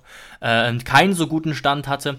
Das war wirklich hervorragend. Dann hat er seine lange Verletzung und jetzt ist irgendwie, jetzt ist nichts mehr. Ja, genau, danke. Wollte ich gerade auch noch erwähnen, dass man das nicht jetzt, dass man jetzt nicht äh, Brennett, Adams und ähm, Belfodil äh, in einen Topf wirft, sondern Belfodil, seine Zeit ist jetzt für mich bei, bei uns vorbei, aber trotzdem hatte er gute Zeiten bei uns. Er kam nach seiner Verletzung einfach nicht mehr in Schwung und das ist der Unterschied und bei den anderen zwei, das steht auf einem ganz anderen Blatt. Genau, dann haben wir ja jetzt eigentlich schon mal so ein bisschen ausgemistet. Wir können da nachher nochmal drauf zurückkommen und fassen es jetzt vielleicht nochmal kurz zusammen, ähm, dass wir auf jeden Fall Brennett verkaufen oder verscherbeln oder wie auch immer wollen. Adams auch eher die Tendenz zum Verkauf, trotz der finanziellen Probleme dahinter. Staphylidis wahrscheinlich eher behalten, aber sicherlich auch eine Option, ähm, ihn, ihn zu verkaufen. Und bei Belfodil auch sehr eindeutig. Bei Larsen, glaube ich, würde ich sagen, relativ unentschieden aus Gründen. So, also dann haben wir aber jetzt schon mal mindestens drei Spieler aussortiert und den Kader ausgedünnt, was ehrlich gesagt aber noch nicht ganz reicht. Aber wir, ich glaube, interessanter ist jetzt, uns sozusagen auf mögliche Einkäufe zu konzentrieren, von denen es vielleicht nicht so viele geben wird, aber wir haben wirklich einige Vorschläge gesammelt und auch einige aus der Community bekommen. So, dann wollen wir jetzt mal die Seiten wechseln und mal gucken, wer uns vielleicht noch bereichern könnte. Oder mal allgemeiner erstmal, auf welchen Positionen sehen wir noch Handlungsbedarf. Jonas, fang gerne mal an. Wir haben jetzt drei bis fünf Spieler aussortiert. Vielleicht kommen wir nachher sogar noch auf mehr wo ist eventuell noch Bedarf, auf welchen Positionen. Ich kann mir fast denken, was du sagen wirst, aber fang doch gerne mal an. Einfach mal nur die Position und vielleicht kurz die Begründung dazu. Ja, genau. Also ich fange mal hinten an. Ich würde sagen, ähm, Innenverteidigung ist auf jeden Fall eine Position, mit der man sich beschäftigen muss, aus mhm, genannten Gründen, ja. dass wir uns jetzt vielleicht von Adams verabschieden, dass ähm, wir diese Probleme mit Biko und mit Hübner haben, dass unsere Innenverteidigung immer älter wird. man weiß nicht, ähm, wo Boga, äh, Bogarde eingeplant ist, ob der auf der 6 eingeplant ist oder Wahrscheinlich in der auf der 6, vermute ich. Das ja. ist es. Ich gehe auch davon aus, eher im Mittelfeld, obwohl wir im, äh, im Mittelfeld sehr, sehr großes Angebot eigentlich haben. Ähm, deswegen ist Innenverteidigung auf jeden Fall was. Dann natürlich Außenverteidigung. Wir haben es letztes Jahr gesehen. Das wurde auch sehr, sehr oft auf Instagram oder Twitter benannt, dass man, dass die Fanszene und auch wir sowas nicht mehr erleben wollen, dass wir jeden zweiten ähm, als Rechtsverteidiger ausprobieren, bis wir irgendwann einen gescheiten Ersatz für, Kaderabek, äh, für Kaderabek, Entschuldigung, gefunden haben. Und auf einmal kommen wir ähm, einfach zur Lösung, dass wir keinen hatten. Also, dass der Einzige, der Kaderabek ersetzen kann, er selbst ist. Ja, weil und deswegen und Akpo halt nicht hinkriegen, aber auch aus verständlichen Gründen, ehrlich gesagt. Ja, oder ähm, Gacinovic, weißt du? Ach so, das, oh äh, das habe ich schon wieder verdrängt. Das haben wir ja auch mehrmals drüber abgerantet, aber ihr habt es ja auch gesehen, das war einfach nix. Dann Bebu hat, hat auch mal Rechtsverteidiger mhm. gespielt, mhm. Äh, Rudi am Anfang der Saison. Also wir hatten gefühlt die halbe Mannschaft einmal durch. Nur Kramaric war noch kein Rechtsverteidiger. und äh, deswegen auf jeden Fall Außenverteidigerposition, unabhängig davon rechts, links, kann man beides mal ein bisschen mit einbringen, weil man weiß ja, wie gesagt, eben auch nicht mit Staphylidis und so. Ähm, ja, das Mittelfeld habe ich tatsächlich ein bisschen außen vor gelassen. Ich auch. ich auch. Ich weiß nicht, ob zu Recht, aber es liegt halt auch unter anderem da, daran, dass Grillitsch nach wie vor da ist, es kaum Mitteilungen gibt, was seine Person betrifft und wir jetzt Angelo Stiller haben ich habe tatsächlich das Gefühl, dass selbst wenn Grillo gehen sollte, sagen wir mal Szenario, Grillo wechselt für 12 Millionen nach Neapel in zwei ja. Wochen. Neapel ist ja jetzt, anscheinend interessiert, genau. Genau. Ich glaube nicht, dass wir einen 1 zu 1 Ersatz holen würden. Gut möglich, ja, gut möglich. Viele Hörer oder manche werden sich jetzt vielleicht fragen, warum. Ich möchte einfach nur mit ein paar Namen antworten, die auf einer ähnlichen oder gleichen Position spielen. Samaseku, Rudi, Stiller, Geiger. Alles Sechser ja. bzw. Achter. Und man muss einfach mal sehen, das sind, glaube ich, alles Spieler, von denen man sich nicht trennen will. Also insbesondere, also ganz sicher nicht trennen will von den vier. Und wir spielen einfach nicht mehr Europa League. Und das ist eben so ein Punkt. Da kann man sich natürlich auch fragen, Jonas, ne? Sind das dann Spieler, werden wir beobachten müssen, falls Grillitsch wegfällt, die stark genug im Spielaufbau sind. Da habe ich so ein bisschen Sorge, aber Angelo Stiller ist halt die große Wunschlösung von Sebastian Hoeneß, das ist bekannt und da werden wir natürlich sehr gut drauf achten, auf die neue Nummer 13 von uns. Genau, zusätzlich noch Bogarde, wie wir es gerade gesagt haben, und noch ein Baumgartner, der im Notfall auch ein bisschen defensiver agieren kann. Wir sollten ja, da okay. Und ist auch noch ein Achter, fällt mir gerade auf, ne? Ja, ja, also wir haben sowohl Stammspielerpotenzial als auch für die Breite eigentlich mehr als genug. Man sollte eher überlegen, ob man sich generell von jemandem trennen müsste. Also genau. unabhängig ob man, davon, ob es jetzt Grilic sein muss. Ob man sagt, ob man sich von, ja, ich weiß nicht, von Gacinovic vielleicht sogar schon wieder trennt, wäre mm. natürlich sehr hart, um dann einen mm. anderen Spielertyp zu holen oder jemand anderen auszuprobieren. Aber du sagst es schon, die Breite auch ist eigentlich gut und auch die Tiefe für das, was wir anstreben. Und ich denke schon, dass alles realistisch ist von Platz 6 bis 9. Das ist vielleicht so eine, so eine Range, die, die, die realistisch ist. Ich glaube, wir haben auch den 8, den acht teuersten Kader etwa. Ja. Lass mich nicht darauf festnageln, da kommen wir natürlich noch dazu. Mhm. So richtig die große Saisonprognose ist es natürlich heute noch nicht. Warum? Naja, wir wissen noch nicht genau, was noch passieren wird. Aber ich habe mir tatsächlich auf der 6, auf der 8 keinen Spieler aufgeschrieben, muss ich dir ehrlich sagen, ja. Ja, nämlich deswegen wollte ich auch gerade noch den noch sagen und in der Offensive haben wir dann wieder welche. Also ich habe auch Stürmer und ich habe Flügel in der Offensive. Das heißt, wir können das so ein bisschen beschränken heute auf Verteidigung innen und außen und Offensive innen und außen. Und das Mittelfeld heute tatsächlich ähm, halbwegs ausklammern, weil da einfach eher kein Bedarf besteht. Wir wollten das ja eigentlich so ein bisschen strukturieren, aber wir können ja trotzdem mal kurz gucken, ob wir eine Zuschrift bekommen haben. Irgendeinen Vorschlag für einen Sechser oder Achter, den ich jetzt gerade vergesse. Ich sehe jetzt gerade aktuell hier auf Twitter, wo wir ja auch wirklich viele Nachrichten bekommen haben. Niemand hier, das ist ein Innenverteidiger. Ich will jetzt auch gar nicht die Namen schon vorwegnehmen. Ich gucke noch kurz, ob ich da jemanden vergesse. Aber grundsätzlich sind unsere Hörer da sehr ähnlicher Meinung. Jonas, ich weiß nicht, wie es gerade, wie es auf Instagram aussieht, ob wir da ja. einen Vorschlag fürs zentrale Mittelfeld bekommen haben. Ja, ich, ich sehe, ich lese gerade einen Namen, der aber tatsächlich gar nicht realistisch ist. Das ist nämlich Alexander Golovin, der diese Position wäre. Ja. Aber der, der ist bei Mon spielt bei Monaco, hat einen Marktwert von 28 Millionen, hat einen Vertrag bis 2024. Klasse Spieler, aber nicht unser und nicht unser Regal. Das ist schon eher, eher ein, Fall dann vielleicht für Bayern 04 Leverkusen und selbst die würden stöhnen, wenn die da äh, das Portemonnaie öffnen würden. Ne? Da könnten, da könnten tatsächlich an die 40 Millionen dann äh, zum Tragen kommen. Aber auch da müssen wir mal drauf achten. Es sagen ja wirklich mehrere Manager, auch Alexander Rosen, das wird kein Transfersommer werden, wo viel Geld fließt. Wir werden es beobachten, vielleicht täuscht er sich und auch andere, aber ähm, mal gucken, ob es die großen Wechsel gibt. Sancho wurde ja schon, ist Sancho offiziell, also inoffiziell wurde es ja schon von mehreren Seiten bestätigt. Ist es schon offiziell, Jonas? Schatz, ich bin neu verliebt. Was? Da drüben. Das ist er. Aber das ist ein Auto. Ja, eben. Mit ihm habe ich alles richtig gemacht. Wunschauto einfach kaufen, verkaufen oder leasen. Bei Autoscout24. Alles richtig gemacht. Ist es schon offiziell, Jonas? Er soll beim Medizincheck sein jetzt. Also, okay. ja, eigentlich schon. Und wissen wir da schon, wie viel Geld da fließt? Das wäre vielleicht so ein kleines Gegenargument gegen diese These von Rosen und Co. Der wird das jetzt ja nicht für 15 also Millionen und zwei Chupa Chups wechseln. Ja, vielleicht, vielleicht müssen sie noch eine Tüte Crunchips dazulegen. Ich bin mir nicht sicher. Das könnte sein. Also er ist ja 80, nee, 100 Millionen ist er wert. Das hätte ich jetzt nicht gewusst. Ich hätte eher auf 80 getippt. Ähm, aber bei. Ah, ich sehe es gerade, ich sehe es gerade. Ja, bitte. Scheinbar für 85 Millionen. Aber da sehen wir ja auch eine Tendenz, ne? Mhm, dass ja. das jetzt nicht total overpriced ist. Wir erinnern uns noch an andere Transfers aus den letzten Jahren. Ich glaube, ich brauche keine Beispiele anzuführen. Ähm, das ist zumindest nicht teuer für die aktuellen Verhältnisse und für einen Einkauf aus der Premier League. Er hat noch zwei Jahre Vertrag eigentlich. Ja. Also, das spricht dafür, dass Sancho ganz klar gesagt hat, er möchte gehen und dass Dortmund dann so ein bisschen die Pistole auf die Brust gelegt bekommen hat und sich überlegt hat, oh, was machen wir jetzt? Ein Spieler, der nicht bleiben möchte.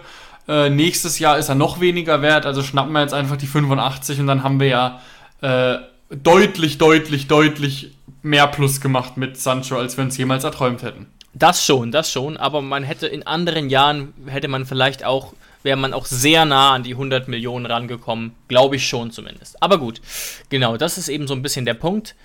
Ähm, vielleicht, wenn wir jetzt schon das Mittelfeld übergehen, Jonas, noch ganz kurz. Deine Tendenz, bleibt uns Florian Grillitsch erhalten? Oh, das ist jetzt natürlich eine Antwort, auf die man mich dann irgendwann festnageln kann. Aber, ja, ähm, wir haben ja wenig Anhaltspunkte dafür. Nur wir haben so ein paar Aussagen. Wir haben immerhin jetzt mal bis bisher nichts Konkretes. Aber es ist halt ja. auch erst der 14. Juli. Ja, er ist ja noch nicht bei der Mannschaft. Das heißt, deswegen wurde auch bestimmt noch nichts Konkretes besprochen. Möglich. Ähm, ich habe tatsächlich das Gefühl, dass er uns, wenn überhaupt, nächstes Jahr ablösefrei verlässt. Okay, interessant. Ähm, wenn ich jetzt so bei Transfermarkt.de, die machen ja immer mit so Prozentsummen, würde ich wahrscheinlich schreiben, so Tendenz 62% ja, er geht. Tatsächlich. Soll ich, soll ich dir sagen, wie viel es tatsächlich ist? Ich bin gerade auf seiner Seite. Ja, aber das ist ja schon, ne, muss man doch mal sagen, das ist ja natürlich, das sind sehr, sehr grobe Schätzungen, das hat mit Wissenschaft ja. gar nichts zu tun, ne? Nee, natürlich nicht. 54 Prozent. ah, ja, okay. okay. Aber das ja. ist in, in, einem Bereich, den ich absolut nachvollziehen kann. Also es ist auf jeden Fall sehr offen. Es wird viel darauf ankommen, was will Grillitsch. Denn unsere Philosophie ist auch, und mit der sind wir auch gut gefahren, wir zwingen keine Spieler zu bleiben, die definitiv weg wollen. Ähm, wir haben ja auch gesehen, das funktioniert auch oft nicht gut. Beispiel Rajica, wobei da Werder Bremen, glaube ich, gar nicht so viel dafür konnte. Da war man irgendwie zu spät dran. Irgendwelche Probleme mit dem Faxgerät, ich weiß es nicht genau. Aber du mhm. erinnerst dich bestimmt, Jonas, der sollte ja eigentlich, glaube zur Eintracht oder zu, Le zu Leverkusen, glaube ich, ne? Mhm. Zu Leverkusen und das war dann irgendwie ganz last minute, hat nicht mehr geklappt. Und ja. der hat dann auch dementsprechend sehr mittelmäßig gespielt. Aber gut, Lass uns endlich dazu kommen, uns ein bisschen zu überraschen mit Namen vielleicht und auch. Ich würde sagen, wir Namen. fangen einfach mal an, David. Genau. Innenverteidigung würde ich sehr gerne mal anfangen, einfach. Genau, und ich glaube, da kann man auch ganz gut begründen, was da das Problem ist. Wir haben sehr viele Innenverteidiger, du hast es schon gut gesagt. Aber mittlerweile sind die auch relativ alt. Ähm, Hübner wird wahrscheinlich bald wieder ins Training einsteigen, aber eben in ein sehr reduziertes Mannschaftstraining. Also der ist sehr weit weg von einem Starteinsatz, sehr sogar hier fett markiert.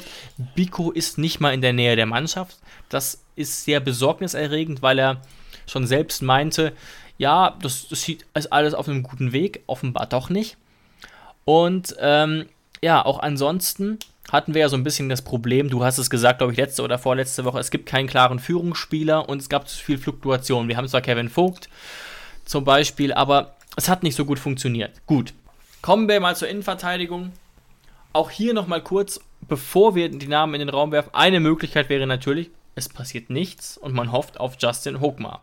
Würde ich nicht ausschließen, diese Option. Ich halte schon einigermaßen große Stücke auf Hochmar sehe aber trotzdem die Möglichkeit, dass was passiert, eben vor dem Hintergrund, dass Biko und Hübner so weit weg sind von einem Startelf-Einsatz und auch, den haben wir eben vergessen, ich weiß nicht, ob Howard Nordfall uns erhalten bleibt. Mhm. Aber dann, dann fangen wir doch mal einfach ja, unser bitte. munteres Tischtennisspiel an und hauen uns mal yours. einfach ein paar, paar, paar Namen um die Ohren. Äh, ich fange einfach mal ein bisschen, bisschen standardmäßig an und sage, ich habe ganz oft gelesen tatsächlich, äh, ich kann es hier auch kurz belegen, wo sehe ich es, wo sehe ich es, zum Beispiel von Niklas-02, der gesagt hat, und da gehen viele mit ihm mit, ähm, einfach Chris Richards. Ja, absolut verständlich. Ähm, habe ich mir nicht aufgeschrieben, aber ich habe auch gelesen, die Wahrscheinlichkeit ist relativ groß, schreibt die Sportbild, dass er nochmal ein Jahr ausgeliehen wird oder sogar verkauft werden könnte aber erst nach der Vorbereitung. Und das ist natürlich ja. so ein bisschen ein Nachteil, Stichpunkt, Stichwort äh, äh, Eingespieltheit. Aber sicherlich wäre ich nicht unglücklich, wenn ich lesen würde, dass Chris Richards nochmal zu uns kommt. Ähm, das ist sicherlich ein Kandidat, der uns in der Rückrunde gerettet hat, eben aufgrund der vielen, vielen Ausfälle. Wie ist da deine Meinung zu, zu Richards, Jonas? Würde ich mich freuen. Auf jeden okay, Fall. Okay, gut. Klare Antwort. Ähm, natürlich wesentlich mehr, wenn er doch verpflichtet werden könnte. Also sagen wir es mal so, wir haben ihn jetzt ja, äh, wenn er jetzt ein Auto wäre, wir haben ihn ja jetzt hm. äh, Probe gefahren. Und ja, es hat auch sehr gut ein paar Monate. Ja. Das heißt, wir durften ihn sogar Probe fahren. Das heißt, man könnte jetzt auch mal, ich weiß nicht, wie viel man hinlegen müsste, ehrlich gesagt, noch zwei Jahre Vertrag, siebeneinhalb Millionen Marktwert. Ah, 12 Millionen? Ich weiß es nicht. Vielleicht sogar weniger. Es kommt viel ja. auf die Vorbereitung an und auf den Plan von Nagelsmann. Ja, aber ich will damit nur sagen, äh, niemand würde sich wundern, beschweren oder sonst irgendwas oder sagen, das wäre ein Fehlkauf erstmal, wenn wir jetzt 12 Millionen hinlegen würden. Das kann man bei so jemandem auf jeden Fall mal machen, der bei uns gezeigt hat, dass er es kann. Klar, und vielleicht reichen auch 9 oder 10. Und das wahrscheinlichste Szenario ist natürlich, dass er nochmal ein Jahr ausgeliehen wird, wo man natürlich dann, ne, wir kennen es ja, nicht ganz so begeistert von sein kann, weil das eher das Problem, das wir haben, Stichwort, die Innenverteidigung wird immer älter, so ein bisschen aufschiebt. Ja. Aber guter Vorschlag, würde ich grundsätzlich mein Go auf jeden Fall geben und einen mhm. äh, äh, Haken drunter setzen. Und selbst wenn wir ihn kaufen würden oder dürfen, mhm. dann bin ich mir relativ sicher, dass die Bayern da eine Rückkaufoption äh, verankern würden. Absolut, absolut möglich wäre, aber sage ich jetzt mal, okay, wenn die einigermaßen hoch ist. Denn das ah ist ja, ja auch so ein bisschen unser Weg. Ja. Wenn Richards ja. wirklich auf dem Weg dann sein sollte, da ist er noch nicht, dass er wirklich ein Spieler sein kann auf Champions League Niveau, dann okay, weil dann verlieren wir ihn halt an Bayern statt an AS Rom oder wen auch immer. So ist halt unser Weg so ein bisschen hatten jahrelang einen guten Spieler, dann hätten Bayern vielleicht für 30, 35 Millionen eine Rückkaufoption, da hätte jeder was davon gehabt. Ist der normale Weg, hast du recht. Ja, oder 20, Aber damit 25, über, ja. okay. Über, überrasch mich doch mal. Sag mir doch mal einen Namen, den du dir vielleicht selbst überlegt hast oder den du aufgeschnappt hast aus der Community. Ich habe einen Namen aufgeschnappt, der so ein bisschen unser Benny Hübner 2.0 in teurer werden könnte. Und da äh, muss ich mich bei Ermin Bircacic bedanken. War, dachte ich erst kurz, hm, und dann habe ich ein bisschen recherchiert und das ist Amos Pieper von Bielefeld. Mhm. Ähm, absolut solide Saison war ein Faktor dafür, dass Bielefeld die Klasse gehalten hat. Ähm, ein junger Kerl auch, müsste man halt sicherlich auch relativ viel Geld für hinlegen. Vielleicht 8 Millionen für den, aber wäre unser Weg, wäre verständlich. Da ist halt auch so ein bisschen das Ding. Ich weiß nicht genau, wie anspruchsvoll Hönes im Training ist. Ist vielleicht auch jemand, der sich vom Spielstil her umgewöhnen müsste. Aber auch wahnsinnig talentiert, sieht man auch daran.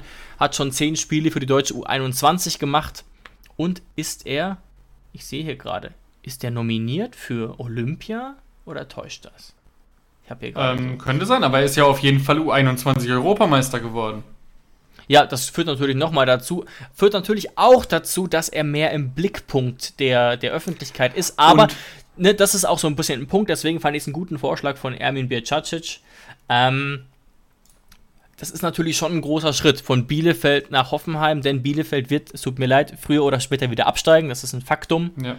Ähm, er ist im Kader. Er nicht. Und wie, okay, genau. Wurde mir hier auch gerade angezeigt. Ich war mir nur nicht ganz sicher. Ähm, spricht vielleicht minimal auch wieder dagegen, aber er hat auch viele Punkte auf seiner Seite. Äh, äh, und wie gesagt, ein wichtiges Argument ist auch immer, können wir uns leisten? Im Prinzip ja. Ähm, ist er jung, talentiert und können wir ihn locken? Und auch das können wir, denn wir können besser zahlen als Bielefeld und wir können zumindest mittelfristig mit der Europa League-Karte winken, sag ich mal.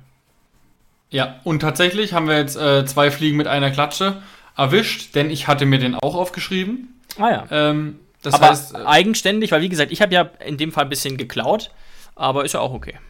Ähm, ich habe es bei Instagram auch in den Kommentaren drin ah, gehabt. Nils hat, das, Nils hat das ja zum Beispiel Aha. auch noch geschrieben. Auf Twitter sehe ich gerade, das ja, habe ich aber ja. noch nicht gelesen gehabt, ehrlich gesagt. Ich, ich, lese es hier auch, aber Pieper war tatsächlich so ein Kandidat, den ich mir unabhängig davor mhm. schon selbst aufgeschrieben hatte. Mhm. Aber muss ich auch sagen, das ist, ist schon sehr naheliegend. Ich meine, U21 Europameister bei Bielefeld, das ist auch noch eine Mannschaft, wo alles passt. Ähm, aber wäre schon ja. ein einigermaßen typischer Transfer für uns, außer eben, dass er teurer wäre als üblich für so einen Spieler. Einziges Problem ist leider, und da schließe ich nicht aus, dass wenn es zu einem Showdown kommen sollte, dass wir da nicht den kürzeren ziehen, aber Leipzig soll interessiert sein. Genau, aber da sehe ich jetzt noch den Punkt, dass, dass vielleicht Pieper wirklich sagen könnte, Hoffenheim ist schon so einen Schritt nach vorne, ähm, und bei Leipzig ist es mir zu unsicher, ob ich spiele. Ich glaube, so ein Amos Pieper hat dann schon das Selbstbewusstsein zu sagen, klar setze ich mich in Hoffenheim durch. Aber ob er wirklich sagt, ich setze mich in Leipzig durch, wäre ehrlich gesagt fast ein bisschen vermessen.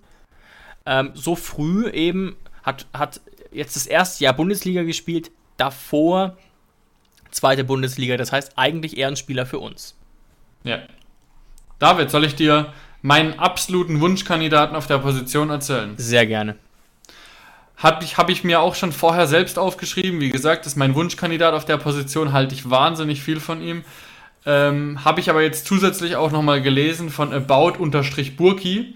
Und zwar handelt es sich um, ja, könnte man sagen, äh, hm. den Innenverteidiger dieser Saison, Marvin Friedrich von Union Berlin. Aha, über den haben wir auch schon mal äh, privat geredet, ja, ja. Absolut überragend, dieser Typ. Absolut überragende Saison hat er gespielt. Wahnsinn. Unfassbar kopfballstark. Der hat mm, mehrere mm. Tore per Kopf geschossen. Das ist auch sowas. Das haben wir eigentlich seit Hübner nicht mehr auf dem Platz steht. Dann ist auch noch Biko weggebrochen. Wir haben oft drüber geredet. Wir können bei Ecken eigentlich schon mal hinten den Bus parken, weil vorne passiert bei uns da relativ wenig. Da köpft eh keiner rein. Und er wäre die Lösung für so ein Problem. Dann äh, er hat einen unfassbar souveränen Spielstil, spielt aggressiv, ist trotzdem erst 25 Jahre alt, hat einen Vertrag, der nächstes Jahr ausläuft. Bei ihm stimmt tatsächlich alles. Einziges Problem ist, will so jemand jetzt schon Union Berlin verlassen, jetzt wo er ähm, europäisch mit Union spielt? Ja, das ist eben das große, große Problem. Für ihn wäre es sicherlich mittelfristig auch ein sinnvoller Schritt, den, den, den äh, zur TSG zu wechseln, weil Union, man, ich kann mich auch irren, aber sich nicht auf diesem Niveau stabilisieren können wird. Einfach wenn man äh, die, die, die Finanzkraft der anderen Clubs und auch von uns sieht. Aber er, er spielt halt Europa League. Die Frage ist, wie wichtig ist ihm das im Vergleich zu einer Perspektive? Ähm, er spielt Conference League. Ach, richtig. Okay, gut, aber das spricht ja wieder eher für uns tatsächlich. ähm, ein Wettbewerb, den auch äh, äh, Max Kruse aufs heftigste gebasht hat und dann den Club in diese, in eben diese Conference League geschossen hat. Ich erinnere mich wieder. Aber klar, er hat noch ein Jahr Vertrag, ist 10 Millionen wert. Das heißt, grobe Schätzung, man müsste 8,5 für ihn hinlegen. Außer er, äh, äh, wenn er unbedingt weg will, zumindest. Das ist schon teuer. Das ist schon äh, äh, relativ teuer für jemanden in dem Alter, aber du hast recht, sehr, sehr starke Saison. Ähm, also ich würde mich extrem freuen. Ich weiß es nicht. Und ich glaube auch, dass da Angebote kommen von Clubs, wo wir ja. nicht mithalten können. In mhm. der Größenordnung Gladbach, wo dann klar ist, okay, die zahlen etwas besser, die haben mittelfristig Aussicht Champions League und wir halt nicht. Ja, das ist das Problem bei ihm. Ansonsten stimmt da tatsächlich alles. So, wen hast du, David? In der Innenverteidigung? Ja. Keinen mehr. Ähm, ich gehe. Du hast keinen mehr. Nee, ich, ich tue mich da ein bisschen schwer, weil es müsste, ich glaube ehrlich gesagt wirklich, dass nichts passiert, außer jemand geht. Und ich könnte mir Aha. vorstellen, dass zum Beispiel Nordfight geht, aber auch wenn Nordfight geht, passiert vielleicht noch nichts. Ich glaube, viel mhm. hängt davon ab. Und ich bin ja schon jemand, der sich auch mal Transfers wünscht, aber ich würde mir tatsächlich wünschen, ähm, dass vielleicht Nordfight geht, auch wenn ich ihn als Typ wirklich gerne mag, einfach auch, weil es dann äh, einfach auch aufgrund der Chancen für den Stammplatz und sich Justin Hogmar äh, äh, etablieren kann einigermaßen. Mhm. Und dann sind wir breit genug. Gerade auch Vogt ist fit, Akpoguma ist fit, Posch ist fit, äh, Hogmar ist fit. Das ist eigentlich äh, solide. Und dann hätten wir als Backup noch, ähm, Moment, jetzt muss ich mal kurz gucken, vielleicht noch Bogarde als Backup. Und Biko und Hübner muss man halt einklammern. So sehe ich's. Aber äh, dann, es würde trotzdem reichen. Ich kann mir da jetzt nicht vorstellen, leider, es würde uns vielleicht gut tun, dass wir den, dass wir den Abwehrchef holen. Oder einen Amos Pieper. Aber das sehe ich eher als realistisch an. Aber Amos mhm. Pieper hat mich dann eben nach dem Vorschlag, den ich auf Twitter gelesen habe, doch so überzeugt, dass ich ihn dann eben aufgeschrieben habe. Mhm. Ja, absolut verständlich. Aber zusammen mit unserer Community auf Instagram habe ich dann hier gerade doch noch ziemlich viele Innenverteidiger. Also damit will ich jetzt nicht sagen, ja, ja, dass wir drei holen, sondern einfach nur mal so Alternativen, die ich jetzt auch vielleicht mal im Schnelldurchlauf mal erwähnen könnte. Auch für dich kannst du ja mal kurz Gedanken machen oder auch für unsere Zuhörerinnen und Zuhörer, dass ihr jetzt vielleicht mal kurz nebenbei Transfermarkt gucken könnt und für euch selbst zu überlegen kommt, wer der denn was. Also einfach mal, ja, um so ein paar Namen reinzuwerfen. Schatz, ich bin neu verliebt. Was? Da drüben. Das ist er. Aber das ist ein Auto. Ja, eben. Mit ihm habe ich alles richtig gemacht. Wunschauto einfach kaufen, verkaufen oder leasen. Bei Autoscout24. Alles richtig gemacht. Äh, der Name, der kommt auch von unserer Community. Und zwar Amel Bella Kotschap. Und zwar hat der nämlich dieses Jahr ein ganz kam, junger Kerl. Auf, auf Instagram kam der oder wo kam der? Ja, ja. Kam auch tatsächlich wieder von Ermin Bircacic, auch äh, äh, bei Twitter und mhm. hat mich tatsächlich eigentlich überzeugt. Aber fahr du gerne fort. Ja, hat, äh, ist mit Bochum aufgestiegen jetzt, also mhm. ist Erstligaspieler mittlerweile. Hat für einen für Direktaufsteiger einen hohen Marktwert mit 7 Millionen, aber er hat bis auf die ersten paar Spiele nahezu jedes Spiel für den VfL Bochum gemacht. Das heißt, er Richtig, war einer der, ja. einer der Konstanten äh, beim Aufstieg vom VfL Bochum. Also auf jeden Fall ein, ein sehr guter Name, der hier mit ins Spiel gebracht wurde. Kann man auf jeden Fall nichts falsch machen mit ihm. Dann gehen wir mal ein bisschen weiter. Aber Jonas, ich sehe ein Problem hier bei ihm, bei, bei Kotschap. Also ich weiß nicht, ob es realistisch ist, dass er kommt, denn er ist bei Familienangehörigen, wird er beraten und nicht von Rogon. Also weiß ich jetzt nicht, ob das für uns eine Option ist, wenn da einfach sein Bruder der Spielerberater ist. Oh, Entschuldigung, ein bisschen, bisschen Galgenhumor. Ähm. David, du wirst lachen, aber tatsächlich bei der Recherche habe ich ganz, ganz oft immer geguckt, ob diejenigen von, von Rogon beraten werden, weil das anscheinend doch ein ziemlicher Pluspunkt wäre. Ja, wir haben natürlich auch Spieler ohne, dass sie bei, bei Roger Wittmann unter Vertrag stehen, aber eben, ja, es ist schon eine Auffälligkeit, ne? wollte ich jetzt nochmal kurz ja. Sagen. Aber auch, ich weiß nicht, ob du es gesagt hast, Jonas, Kotschap finde ich wirklich auch überzeugend, äh, würde zum Hoffenheimer Weg passen. Auch schon 7 Millionen wert, also da müsste man auch ein bisschen in die Tasche greifen, weil er noch lange Vertrag hat. Mhm.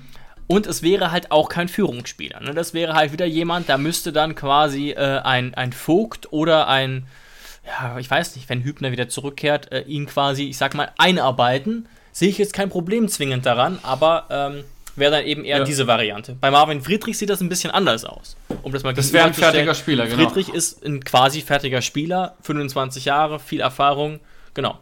Aber Und von diesen fertigen Spielern hätte ich jetzt noch ein paar Namen. Okay. Nämlich einmal, Julius hat uns geschrieben und hat gesagt, Timo Baumgartel.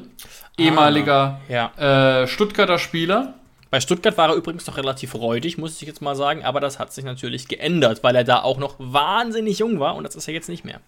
Der jetzt aber tatsächlich, und deswegen wollte ich den Namen nur kurz mit reinbringen, kann weiß, nicht kommen. Weiß. Der ist nämlich gerade erst seit 14 Tagen bei Union Berlin unter Vertrag. Das heißt, der spielt gar nicht mehr bei PSW Eindhoven. Das heißt, der ist schon transferiert, scheidet daher leider aus. Ja, aber interessanter Kandidat, hat sich jetzt auch ähm, etablieren können, auch in der, in der äh, niederländischen ja. Ehredivise. Okay.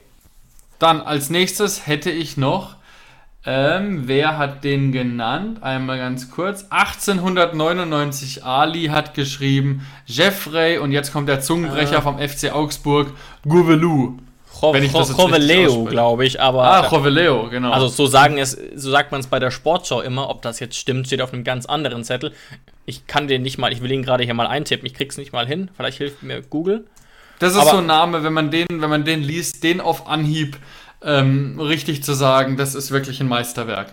Aber, Aber, das ist halt auch ein fertiger Spieler, der relativ ja. realistisch ist. Das ist schon interessant deswegen. Ist halt der Kapitän von Augsburg, ja. hat noch einen langfristigen Vertrag. Ja. Deswegen bin mir nicht ganz sicher, ob so jemand vom FC Augsburg wegzuholen wäre. Ja, auch so. Wenn wir überhaupt, wenn wir, wenn wir überhaupt Interesse an so einem Spieler hätten, das ist ja auch wieder das, das, da könnte man wieder sagen, jo, der ist, wenn Hübner fit wäre, ist der zu ähnlich zu Hübner, weißt du? Richtig. Deswegen muss man, muss man immer schauen, wollte ich aber auch noch auf jeden Fall sagen. Ja, interessant ist das, der, der widerspricht, ich finde das wirklich eine gute Idee. Ich finde den auch sehr stabil bei Augsburg und ich glaube auch, dass wir eine Chance hätten, wenn wir da 8 Millionen hinlegen. Aber Gegenargument, es würde unser Altersproblem nicht lösen. Die Frage ist eben, sehen dieses Altersproblem nur wir, Jonas, oder sieht es auch Alex Rosen? Denn man kann ja auch gegen diese Alters dagegen argumentieren, dass ja zum Beispiel gerade Posch, Akpo, Bogarde noch sehr, sehr jung sind. Ne? Also das ist, glaube ich, Interpretationssache, ob man wirklich das Altersproblem jetzt schon lösen will oder muss. Ja, und dann habe ich noch abschließend für die Innenverteidigerposition mhm. zwei meiner Meinung nach sehr unrealistische Kandidaten. Sergio Ramos. leider schon weg. Ja, ich weiß, weg. ich weiß, ich weiß. Ja, ähm, nämlich, aber ähnlich, ähnlich tatsächlich. Echt? Einmal habe ich den Namen gelesen von Mo Vince oder Mo Vines, nämlich Jerome Boateng. Er ist vereinslos. Halt mal kurz, aber was war, geisterte da nicht Hertha BSC Berlin rum oder ist das schon wieder verflogen? Nee, das geistert nicht rum. Ich glaube, da haben wir uns das letzte Mal darum, äh, darüber unterhalten, dass ich davon überzeugt bin, dass jetzt nach Prinz Boateng Jerome Boateng äh, bald ah. auch bei der Hertha nee, unterschreiben du hast wird. Recht. Es gibt hier nichts bestätigt. Man sieht hier nee. Gerüchte. Angeblich ist AS Rom, Tottenham, AS Monaco dran sehe ich gerade hier. Das Ding ist, Jonas, halt mich auch für verrückt. Ich fände das gar nicht so unrealistisch. Es gibt ein einziges Gegenargument, was massiv dagegen spricht. Du wirst es ahnen. Was ist das? Gehalt. Gehalt. Wenn wir pff, sagen würden, okay, wir sprengen unsere Gehaltsgrenze ein bisschen, was andere Clubs für ihn machen würden, weil er ja keine Ablöse kostet, würde er vielleicht kommen. Aber das machen wir nicht. Ähm, Gerade auch für einen 32-jährigen Spieler ähm, ich denke, dass er zu einem Club wechseln wird, der ähnlich in der Hackordnung ist wie wir, der Europa League Chancen hat oder, oder schon in der Europa League spielt, aber nicht viel höher. Also vielleicht hat Hertha wirklich eine Chance, weil die eben zahlen ja. wie die Irren und da sein, sein Bruder spielt und er eben denkt, ja, wenn wir jetzt besser einkaufen, schaffen wir es vielleicht in die Europa League. Also ja, ne? das könnte bei Hertha ist es natürlich auch noch dieser emotionale Faktor. Er, er ist Berliner. Genau, ach so, das habe ich noch gar nicht erwähnt, aber das war jetzt, ich dachte, das sei klar. Genau, ja, ja. ja. Deswegen, du hast, du hast recht, äh, ja, aber in der Praxis ist es wahrscheinlich dann doch sehr, sehr, sehr, sehr unrealistisch. Und gerade nach, ähm, Jonas, wir erinnern uns doch noch an, an Kevin Kurani. wann, wann war das denn? 2015 vielleicht? Ja, ich würde auch so sagen 2015. Und das ist ja schon, Kevin Kurani war jetzt, gut, Kevin Kurani war nie Weltklasse, wie Jerome Boateng, trotzdem wäre das einigermaßen vergleichbar und es hat halt null funktioniert und ja, da wird man sehr vorsichtig sein. Also schließe ich komplett aus, ich sage nur, ja. wenn wir unser Gehaltsgefüge sprengen würden, was wir niemals tun werden, wäre das gar nicht so unrealistisch. Ja, wenn wir Hertha BSC wären, wo einfach nur Geld hätten und sagen würden, was gibt's, wir kaufen's. Naja, weil theoretisch so. könnte Rosen ja auch sagen, äh, nicht Rosen, Hopp sagen, ich will den unbedingt und macht doch noch mal die Schatulle auf. Hm. Das ist alles nur Theorie, ähm, aber wird nicht passieren. Und so, das ist nee. natürlich auch so ein Punkt, das kann halt auch so ein Verein richtig zerstören wie die Hertha, dass man dann eben doch mal hier komplett über die Stränge schlägt und einen Toussaint komplett überteuert kauft und der da nichts auf die, der da nichts aufs Feld bringt. Ja. weil es im Mannschaftsgefüge nicht passt. Einen hattest du noch, Jonas, für die Innenverteidigung. Ja, und der war, das ist tatsächlich meine Idee und der kommt vom gleichen Verein wie mein Königstransfer im letzten Jahr. Die mhm. aufmerksamen Zuhörerinnen und Zuhörer werden es noch wissen. Damals war es ja Kunde Malong. Kunde Malong ist jetzt übrigens, by the way, den können wir dieses Jahr nicht mehr mit ins Boot holen. Ich der weiß, ist nämlich weiß. jetzt gewechselt zu Olympiakos Piraeus. Das heißt, der ist weg. Auch komisch, obwohl ich den ein bisschen. Obwohl ich den immer noch klasse finde, eigentlich. Ja. Aber es geht um äh, Jeremiah St. Just von Mainz oh. 05. Und das Problem bei ihm ist, leider Gottes, der Typ wäre vor einem halben Jahr, als er mir das erste Mal im, im Gehirn rumgespenstet äh, ist, gar nicht so unrealistisch gewesen. Der hat jetzt nur in den letzten Monaten so einen wahnsinnigen Marktwertsprung gemacht. Ja, ja, und dann richtig, kam er richtig. auch, dann kam auch noch jetzt hier die Gerüchte, dass Dortmund mit ihm ähm, nahezu äh, durch sein soll. Lazio auch angeblich interessiert. Ja, ja, und das ist jetzt eigentlich das Problem. Das heißt, er wurde jetzt über die Monate immer, immer unrealistischer. Und was ich an ihm eben so klasse finde, er ist erstens mal nicht nur der schnellste Spieler, der schnellst gemessene Spieler der Bundesliga, allein deswegen, das macht ihn schon zur Waffe, sondern er ist auch noch spielerisch gut. Also, ja. er hätte eigentlich alles gehabt. Das Einzige, leider Gottes, er hat jetzt einen Marktwert von 16 Millionen, hat noch einen Vertrag ja, über zwei nix. Jahre. Genau. Das leider macht ihn unmöglich, aber ansonsten wäre das ein Spielertyp gewesen, wo ich mit der Zunge geschnalzt hätte. Aber ich bin jetzt durch mit der Innenverteidigerposition. Ich glaube, wir haben jetzt sehr, sehr viele Namen genannt, die man potenziell mal durchleuchten könnte. Und ja, kurzes Update auch an dieser Stelle. es läuft alles darauf hinaus, dass es unsere längste Folge heute werden könnte. Also ich lege es jetzt überhaupt nicht darauf an, aber es ist ja Wahnsinn, wie wir heute ähm, hier. Aber wir gucken mal, wir gucken mal. Wir haben gar nicht mehr so viele Positionen übrig, glaube ich. Ähm, naheliegend wäre jetzt, weil ich da einen Namen stehen habe, die Außenbahn defensiv, wie der Kicker immer so schön formuliert. Ähm, ich würde aktuell tatsächlich dazu, dazu tendieren, vielleicht Stuffy zu behalten, aber das reicht halt nicht. Wir haben, wir, wir merken, was ist, wenn sich Pavel verletzen würde. Ähm, also wir brauchen für die Außenbahn defensiv wahrscheinlich schon noch ein Backup, ne? Ja. Und wen hast du da? Ja, das Problem ist eben, dass man ihn eher nicht so auf rechts sieht, aber ich fände es den idealen Kandidaten und schätze auch, könnte mir vorstellen, dass es klappen würde. Letztes Jahr fiel er ganz kurz, ähm, aber die Chancen sind, glaube ich, eher gestiegen. Es ist Tim Leibold. Mhm. Ich, wie gesagt, ist er natürlich ein Typ für links, aber wie gesagt, mhm, ja. das Duffy geht, das Duffy geht, ist nicht auszuschließen. Das Ding ist halt, er ist Kapitän vom HSV, sollte man meinen, ja, der bleibt natürlich auf jeden Fall, weiß ich nicht. Der hat natürlich ganz andere Ziele mit dem HSV gehabt, ist jetzt nicht erst seit gestern da. Es läuft sehr enttäuschend. Ich glaube, beim HSV glauben nicht mehr viele daran, dass es jetzt nächste Saison wieder hochgeht. Äh, schon so ein kleines Trauma. Der kam ja 2019 mit wirklich hohen, hohen Erwartungen. Und auch was den Marktwert betrifft, zweieinhalb Millionen, könnte man nicht so viel falsch machen. Was mir tatsächlich fehlt, ist die Scouting-Kenntnis ob er rechts spielen kann, spielen könnte. Das wäre ganz entscheidend. Er kann tatsächlich auch auf der 6 oder 8 spielen oder auch links offensiver. Ob er rechts ja. spielen kann, weiß ich nicht und davon würde ich es abhängig machen. Sonst eigentlich der ideale Backup für die Außenverteidigerposition, der auch Chancen haben könnte zu spielen. Ja, und ich glaube, das ist tatsächlich das Problem an dieser Position, dass wir eigentlich mit David Raum und mit Kadajabek so feste Außen haben, wo auch jeder eigentlich weiß, dass es kein Geheimnis ist, dass die unsere Stammaußenverteidiger sind. Ja, dass, gut, guter dass ein. Backup, dass du jetzt einen Tim Leibold nicht sagen könntest, ey, du spielst bei uns Bundesliga, sondern da ist die Frage, willst du Hamburg-Kapitän bleiben und jedes Spiel spielen oder willst du bei Hoffenheim halt mal gucken? Und ähm, das ist auch das Problem bei meinem Namen, den ich jetzt habe. Ah, ja. ähm, und, und zwar geht es da um er spielt jetzt wieder bei, bei Eintracht Frankfurt, wurde letztes Jahr ein halbes Jahr ausgeliehen, hat eine super halbe ja, Saison gespielt bei Mainz 05. Es geht um Dani da Costa. Ja, hm, ich verstehe, was du meinst. Ja, die Frage ist nur, da Costa hat vielleicht wirklich so ein Selbstbewusstsein, dass er denkt, er könnte sich dann durchsetzen. Also die Frage, das ist natürlich dann auch das Ding. Du willst ja auch, aber halt auch keine unzufriedenen Spieler im Kader haben. Ich weiß also, ich verstehe deinen Punkt sehr gut. Wurde uns aber auch vorgeschlagen, dieser Name, oder täusche ich mich da, Jonas?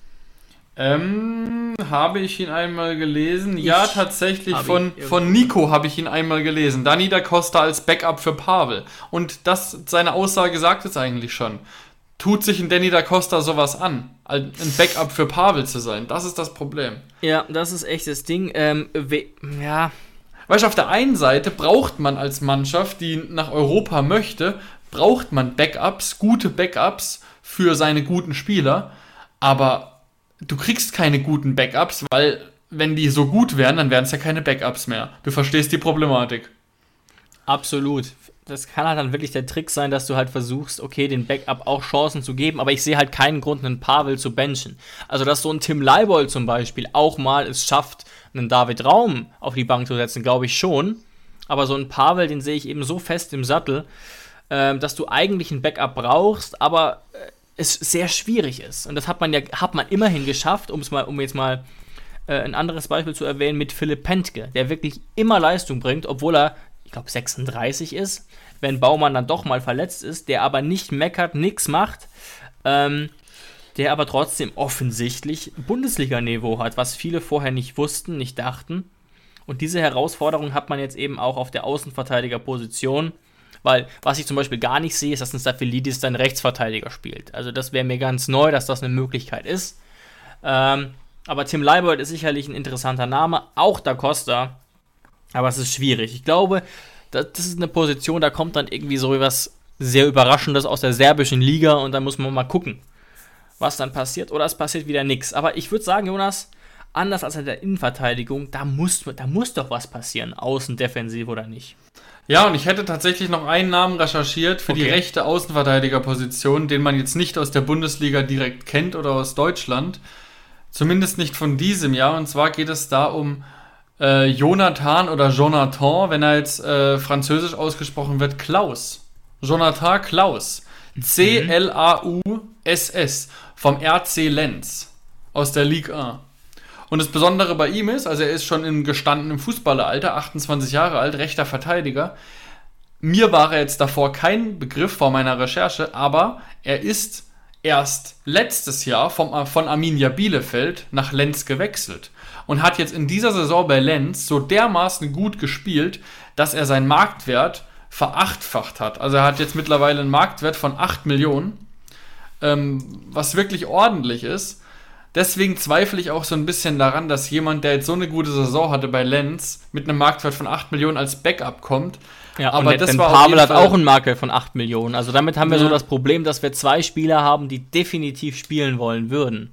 Ne? Ja, und das ist dieses Problem an dieser ja. Backup-Geschichte, dass man es halt Richtig. nicht wirklich sagen kann. Man will gute Spieler recherchieren, ähm, aber dann hat man halt gleich wieder einen Konkurrenzkampf, der natürlich nie schlecht ist, aber den man jetzt auch nicht unbedingt bräuchte auf der Position von Pavel, weil solange Pavel nicht verletzt ist, macht er immer seinen Job hervorragend. Dann sind wir auch happy, aber man sollte halt vielleicht aus der letzten Saison lernen auf dieser Position. Das kann man auf jeden Fall mal festhalten. Mhm. Ja, und wo man vielleicht auch daraus lernen sollte, ist die Position des Mittelstürmers. Das ist aber auch mhm. wirklich ein sehr schwieriges Thema. Gucken wir noch mal ganz kurz darauf, wie es aktuell bei uns aussieht im Kader des Sturms. Also wir haben Ishak Belfodil schon verabschiedet, um es jetzt mal ja ganz ehrlich zu sagen. Also den ziehen wir jetzt mal ab.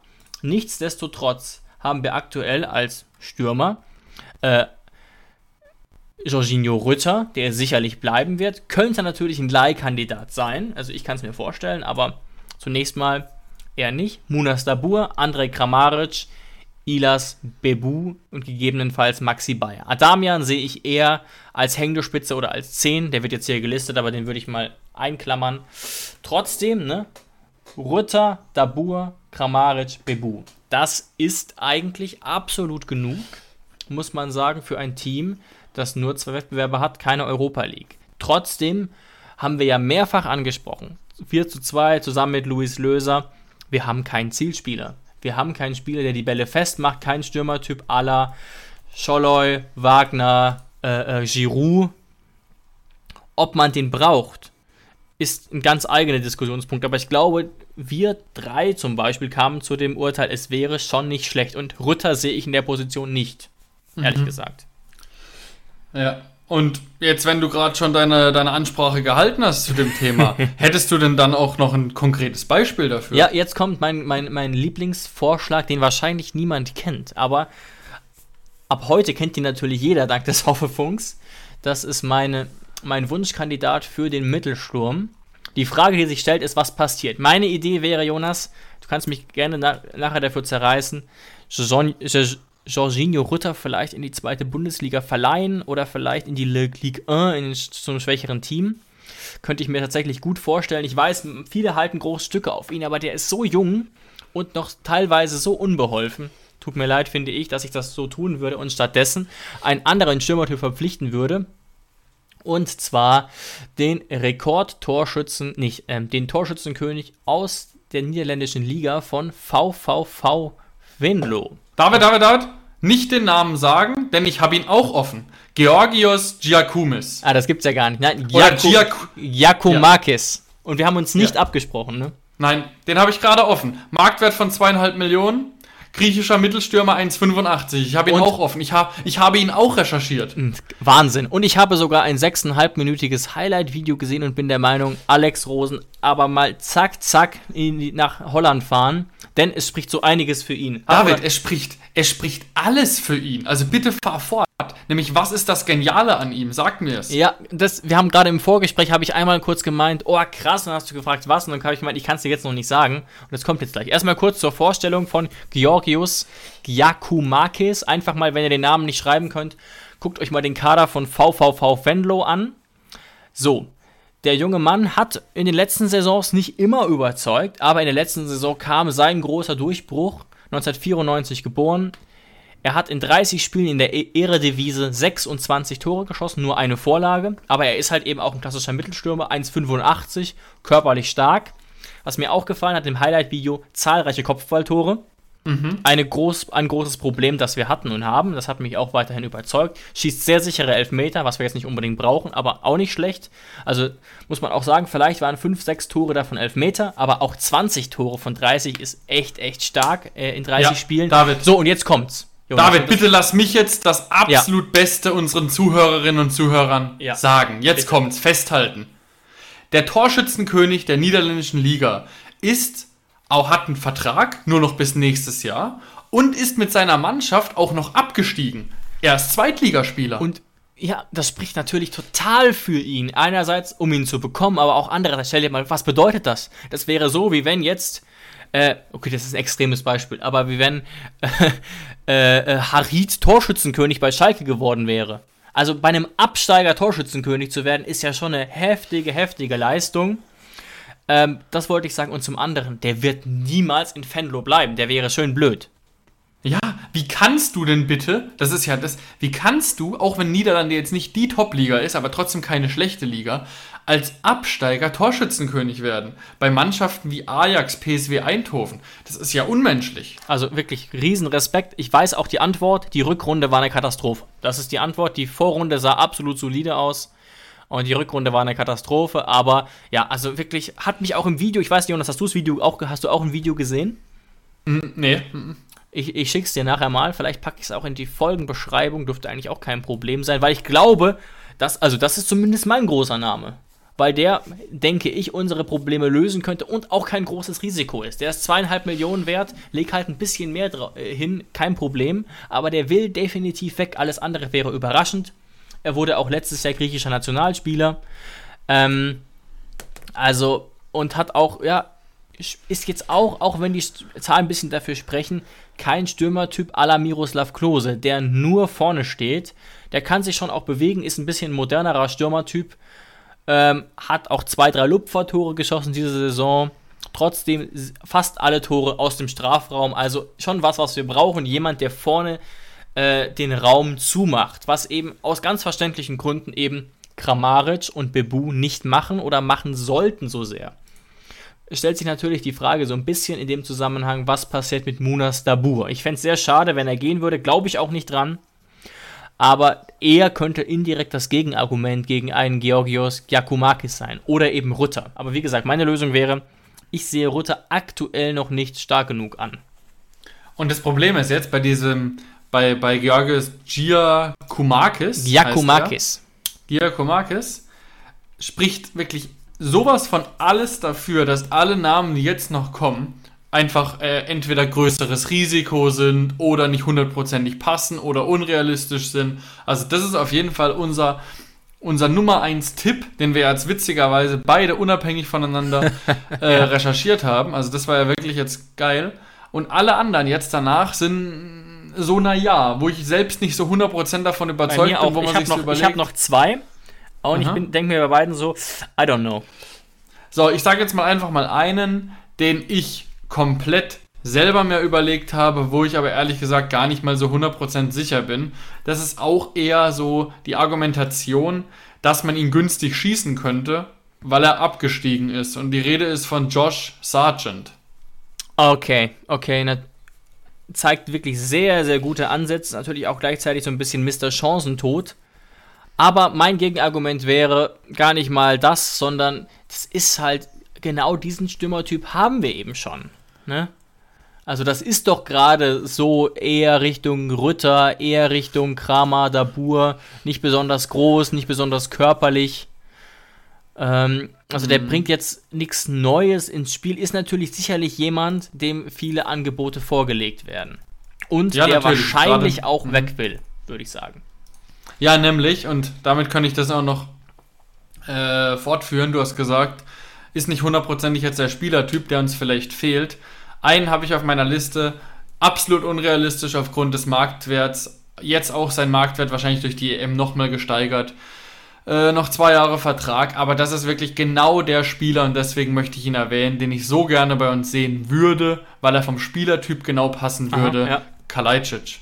Wahnsinn. Okay, okay, klar. Das ist natürlich auch, auch jemand, den man nicht unterschätzen darf. Nur weil er da rumläuft wie Peter Crouch 2.0, ist das ein ganz, ganz anderer Spielertyp, der auch wirklich spielerisch viel mit reingibt.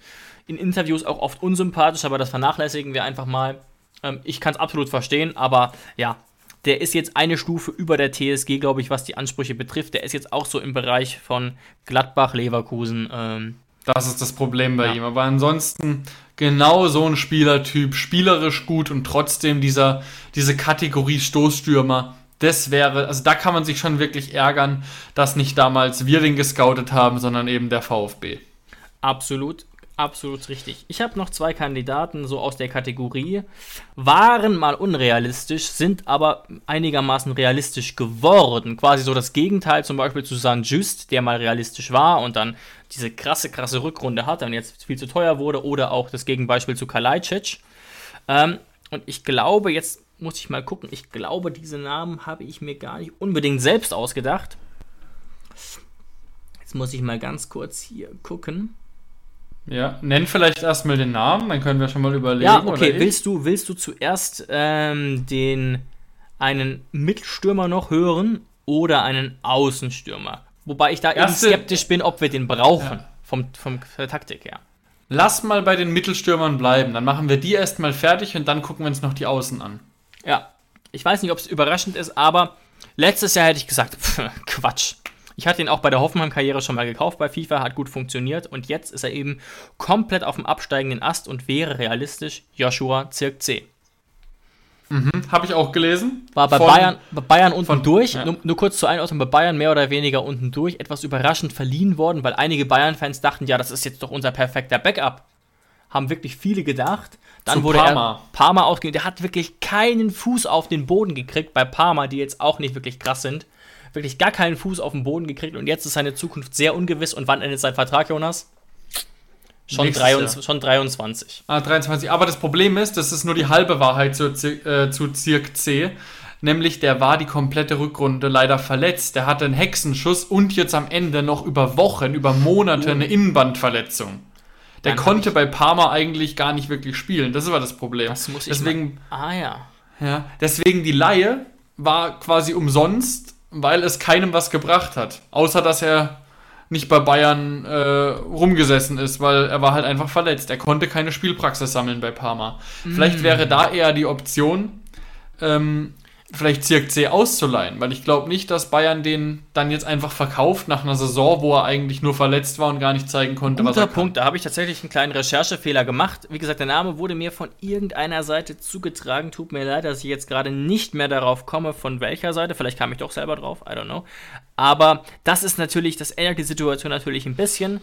Aber ähm, eine Laie ist weiterhin realistisch, ein Kauf eher nicht weil er eben tatsächlich wenig Schuld daran hatte, dass er bei Parma so wenig gespielt hat. Ja, ja, tatsächlich, genau. Interessant, okay. Das ähm, ist aber trotzdem, glaube ich, ein Name, den man nicht komplett verwerfen sollte, weil das eben auch ein Zielspieler ist, der aber doch technisch sehr, sehr gut ausgebildet ist. Niederländischer U21-Nationalspieler und auch jemand, ja, der, glaube ich, das Niveau hätte. Von ganz, ganz grundsätzlich. So. Und jetzt kommt jemand, das ist, glaube ich, sogar noch krasser, äh, fast schon ein nostalgischer Vorschlag. Ich glaube, Jonas, den habe ich von Instagram tatsächlich geklaut und habe erst kurz gedacht. und dann habe ich gedacht, ach so. Weil da stimmt meine Recherche kommt, wirklich. Es kommt ist, jetzt Reese Nelson. Es ist Reese Nelson, der wirklich, und da stimmt es wirklich, der keinen Fuß mehr auf den Boden bekommt, der nicht mehr spielt. Der spielt jetzt äh, in der Premier League 2. Das ist die Reserveliga. Das ist so, wie wenn du bei Bayern 2 spielen würdest, wie Fiete Arp. Spielt bei Arsenal überhaupt keine Rolle hat viel Talent, will wahrscheinlich unbedingt spielen. Weiß ich nicht, ob der wirklich äh, äh, kaufbar wäre, aber auch sein Marktwert ist natürlich jetzt massiv im Keller und der war so vor ein, zwei Jahren extrem gehypt. Jetzt redet keiner mehr über ihn. 9 Millionen Marktwert. Ähm, der hat sich, glaube ich, jetzt halbiert, dieser, dieser Marktwert. Er könnte natürlich jetzt mittlerweile extrem den Drang verspüren, wieder spielen zu wollen und genau. zeigen zu können, was er will oder was er kann. Und ein Umfeld, das er kennt, von früher schon mal wie die TSG, das könnte jetzt natürlich für so jemanden ein, ein, ein schönes Auffangbecken sein. Auch nur noch zwei Jahre Vertrag. Wie gesagt, ist auch so ein kleines bisschen Träumerei, aber ich fand es einfach spannend, weil er, er ist wirklich abgestürzt. Natürlich hat, hat man es auch schwer, sich bei Arsenal durchzusetzen. Ne? Das will ich jetzt überhaupt nicht bestreiten, aber da hat wirklich nichts funktioniert. Äh, äh das letzte, was funktioniert hat, war eben, als er bei uns war. Das hat richtig gut funktioniert. Ja, da hat er wirklich Ansätze gezeigt, auf jeden Fall. Ähm, ja, dann könnte ich noch einen anderen Namen mit reinwerfen, den ich auch von Instagram habe, den ich sogar mehrfach gelesen habe. Deswegen kann ich jetzt gar nicht wirklich sagen, von wem. Ähm, zum Beispiel einmal hier von Linus, nämlich es geht um Mergim Berisha. Von, ah ja, der wurde von, mindestens von, zweimal vorgeschlagen, richtig. Von ja. RB Salzburg. 23 Jahre alt, 10 Millionen Marktwert. Ähm, noch ein Jahr Vertrag nur noch. Gute Saison gespielt bei Salzburg. Ähm, und man könnte jetzt meinen, Salzburg hat er vielleicht nur die Nähe zu Leipzig und ist sein nächster Karriereschritt, wenn er gut kickt, Leipzig. Aber jetzt mal ein bisschen wieder auf die mhm. Humorschiene. Mhm. Wer ist denn sein Berater? Roger Wittmann, oder nicht? Rogon, genau. Ha! Und das macht ihn dann doch also, nochmal einen Tick, noch einen Tick realistischer, als er ohnehin schon wäre. Ja, halt ziemlich, ziemlich teuer tatsächlich. Und ähm, wenn er jetzt wirklich eher der Typ 10er wäre, das kann ich nicht beurteilen, Jonas, bin ich mir, kenne ich ihn nicht gut genug für, dann passt er nicht mehr so gut. Ich weiß nicht, ob wir eben so diesen klassischen Zehner brauchen. Manche wünschen ihn sich von euch, falls ich auch verstehen kann. Aber die Frage ist ja immer, wie will Hönes spielen? Und dann sehe ich es eher das Problem eben im fehlenden im fehlenden Mittelstürmer als im Zehner da haben wir eben auch Baumgartner und ich bin ja bekanntlich äh, erster Vorsitzender des Sagis Adamian Fanclubs und halte den, sehr groß. Den kann man immer reinschmeißen. Ja. Und deswegen sehe ich da jetzt erstmal keinen Bedarf. Gerade eben, wenn wir davon ausgehen, okay, wir haben das Niveau für Platz 6 bis 9, dann haben wir eigentlich mit Baumi, Adamian da sehr gute Leute auf der 10. Ja, ein Spieler, den ich auch noch gelesen habe, den können wir jetzt einfach ähm, zusammen mit, mit, ihm eigentlich abhaken, mit Berisha, weil der eigentlich vom gleichen Verein kommt, gleicher Marktwert. Und dann habe ich nämlich beim, vom Maxim gelesen auf Instagram, mhm. Karim Adeyemi, ähm, wie gesagt, auch Salzburger. Vertrag halt noch bis 2024, 10 Millionen mhm. Marktwert, 19 Jahre alt, Stürmer. Ähm, die Rahmenbedingungen ist, ist so stimmen. an der Grenze, aber ja. Ja. Aber da müsste man natürlich auch einiges an Geld ausgeben. Das heißt, es wäre nicht einfach mal so ein Transfer, den man so am Rande macht, um den Kader vielleicht ein bisschen breiter das, zu machen. Das wäre dann der Transfer. Und ich weiß nicht, ob es wirklich wäre, den Transfer gibt, wenn man eben schon Spieler hat, wie Bebu, Kramaric, Dabur vorne drin. Wie gesagt, das könnte sich ändern, wenn ein André Kramaric sagt, Jungs, ich pack die Koffer, geht zum AC Mailand. Könnte. Das ist der Punkt. Nämlich, wenn so jemand wie André Kramaric geht, dann wird natürlich so ein Spieler wie Berisha auf einmal viel, viel interessanter. Eben, es gibt nur eben erstaunlich wenig Gerüchte um Kramaric. Ich hätte das eben so langsam mal vermutet. Und wir haben eben weiterhin den Punkt auf dem Zettel, dass Kramaric keine gute, absolut keine gute EM gespielt hat. Ja, um, Das ist es halt so ein bisschen, aber da müssen wir einfach abwarten. Vielleicht kommt da noch mal ein bisschen Feuer rein in das Thema, wenn er dann wieder zur Mannschaft stößt. Also ich beschwere mich nicht. Wegen mir muss es da auch keine Meldung mehr dazu geben. Aber da ist es natürlich so, sollte ein Grillitsch, sollte ein Grammaric gehen, muss man da natürlich sagen, auf einmal wird auch wieder größere Namen, wie zum Beispiel, als Beispiel, sollte ein Grammaric wirklich gehen für viele, viele Millionen, warum dann nicht mal ein vorsichtiges Angebot an Kalajdzic machen? Klar ist das nicht der 1 zu 1 Ersatz, aber dann könnte man natürlich Baumgartner so ein bisschen eher als Zehner integrieren und so weiter und so fort. Genau. Mal so ein bisschen die, die Kette Punkt, weiterdenken. Guter Punkt. Aber ich glaube, wir sind jetzt eher auf. Ich, ich bin tatsächlich momentan, vielleicht ist es naiv, eher auf dem Punkt, dass ich sage, zu 60% oder 55% bleibt Grammaric. Ich sehe es gerade eher so, dass er bleibt, während ich bei Grillic sage, eher, er, äh, ich glaube eher, dass er geht. Nur gerade die aktuelle Tendenz stand 14. Juli. Mhm. Ja. Aber, äh, ja. Jonas, übrigens, ganz kurz dazwischen, wir haben es geschafft. Das ist die längste Folge Hoffefunk aller Zeiten. Herzlichen Glückwunsch. Wo sind wir denn jetzt? Bei knappen zwei Stunden? Nee, ganz, ganz noch nicht. Ich glaube, wir sind bei einer Stunde 49 etwa. Mhm. Nicht schlecht. Aber wir sind auch fast durch. Was, ich weiß nicht, das ist natürlich jetzt sehr schwer. Kriegen wir uns noch geeinigt auf ein, zwei oder drei realistische, die wir jetzt kaufen würden? Wenn wir jetzt, sagen wir mal, wir haben jetzt zusammen eine FIFA-Karriere, was wir auch schon mal gemacht haben. Was machen wir jetzt? Äh, realistisch, ich glaube, realistisch. Ich, hab, ich, glaub, ich, habe eine Antwort. Ich würde noch einen neuen Namen reinbringen, ziemlich so, realistisch. Okay, okay, gerne.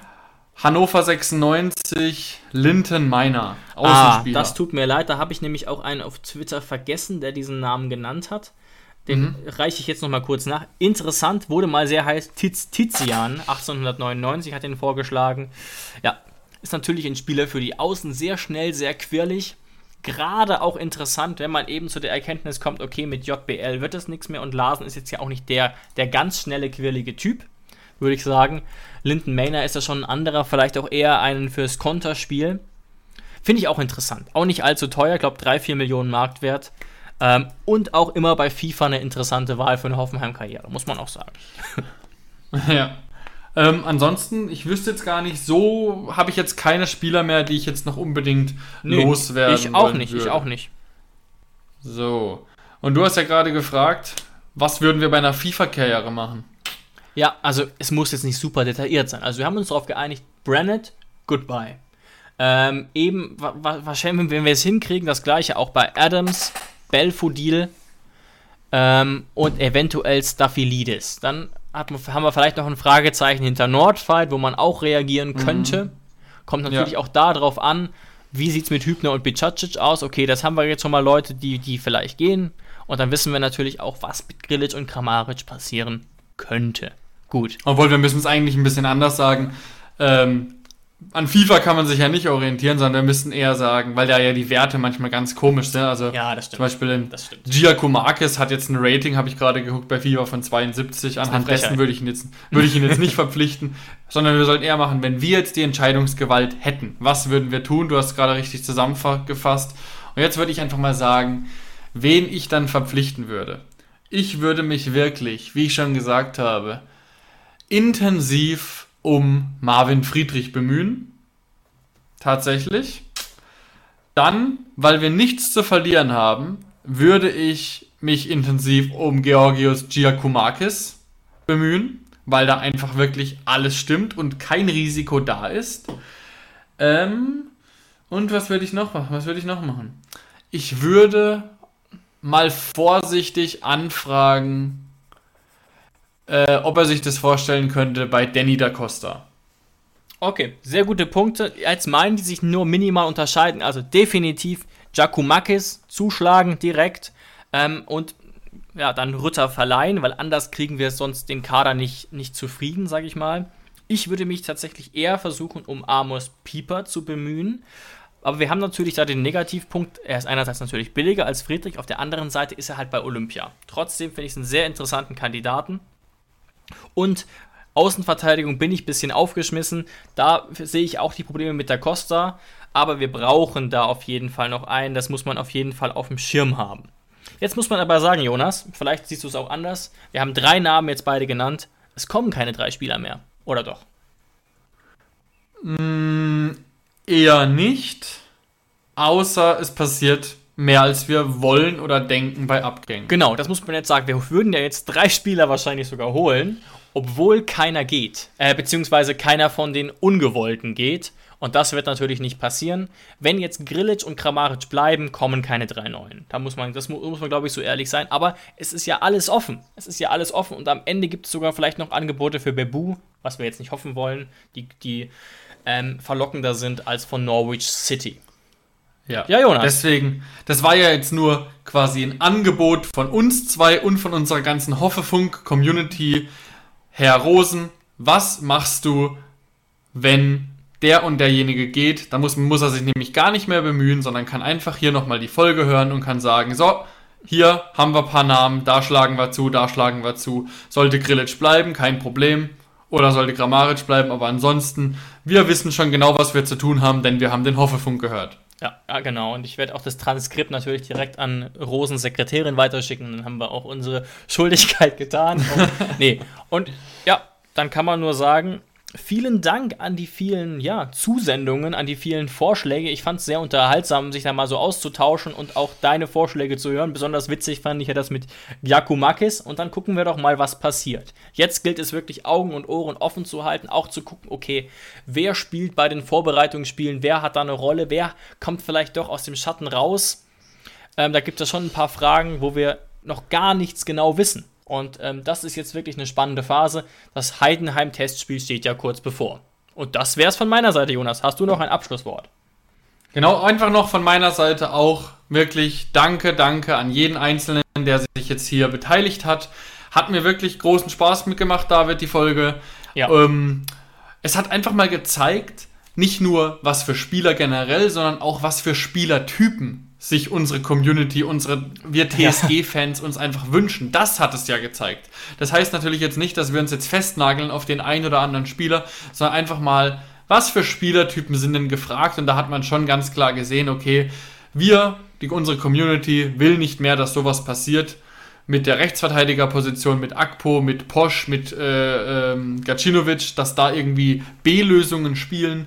Wir wollen ein einen großen, wuchtigen Stürmer, der auch mal irgendwas bisschen anderes mit reinbringen kann. Und deswegen war die Folge wirklich sehr, sehr schön, hat Spaß gemacht. Ich bedanke mich bei dir und ich wünsche jedem Einzelnen von euch da draußen eine schöne Woche und wir hören uns wieder.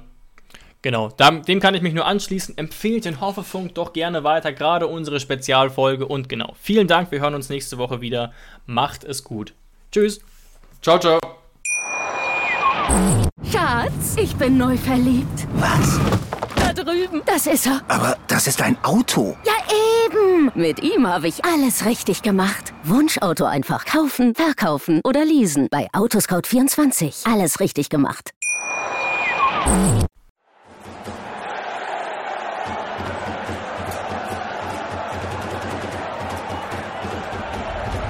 Hoffefunk der Fußballpodcast zur TSG 1899 Hoffenheim auf meinsportpodcast.de. Schatz, ich bin neu verliebt. Was? Da drüben. Das ist er. Aber das ist ein Auto. Ja, eben. Mit ihm habe ich alles richtig gemacht. Wunschauto einfach kaufen, verkaufen oder leasen. Bei Autoscout24. Alles richtig gemacht.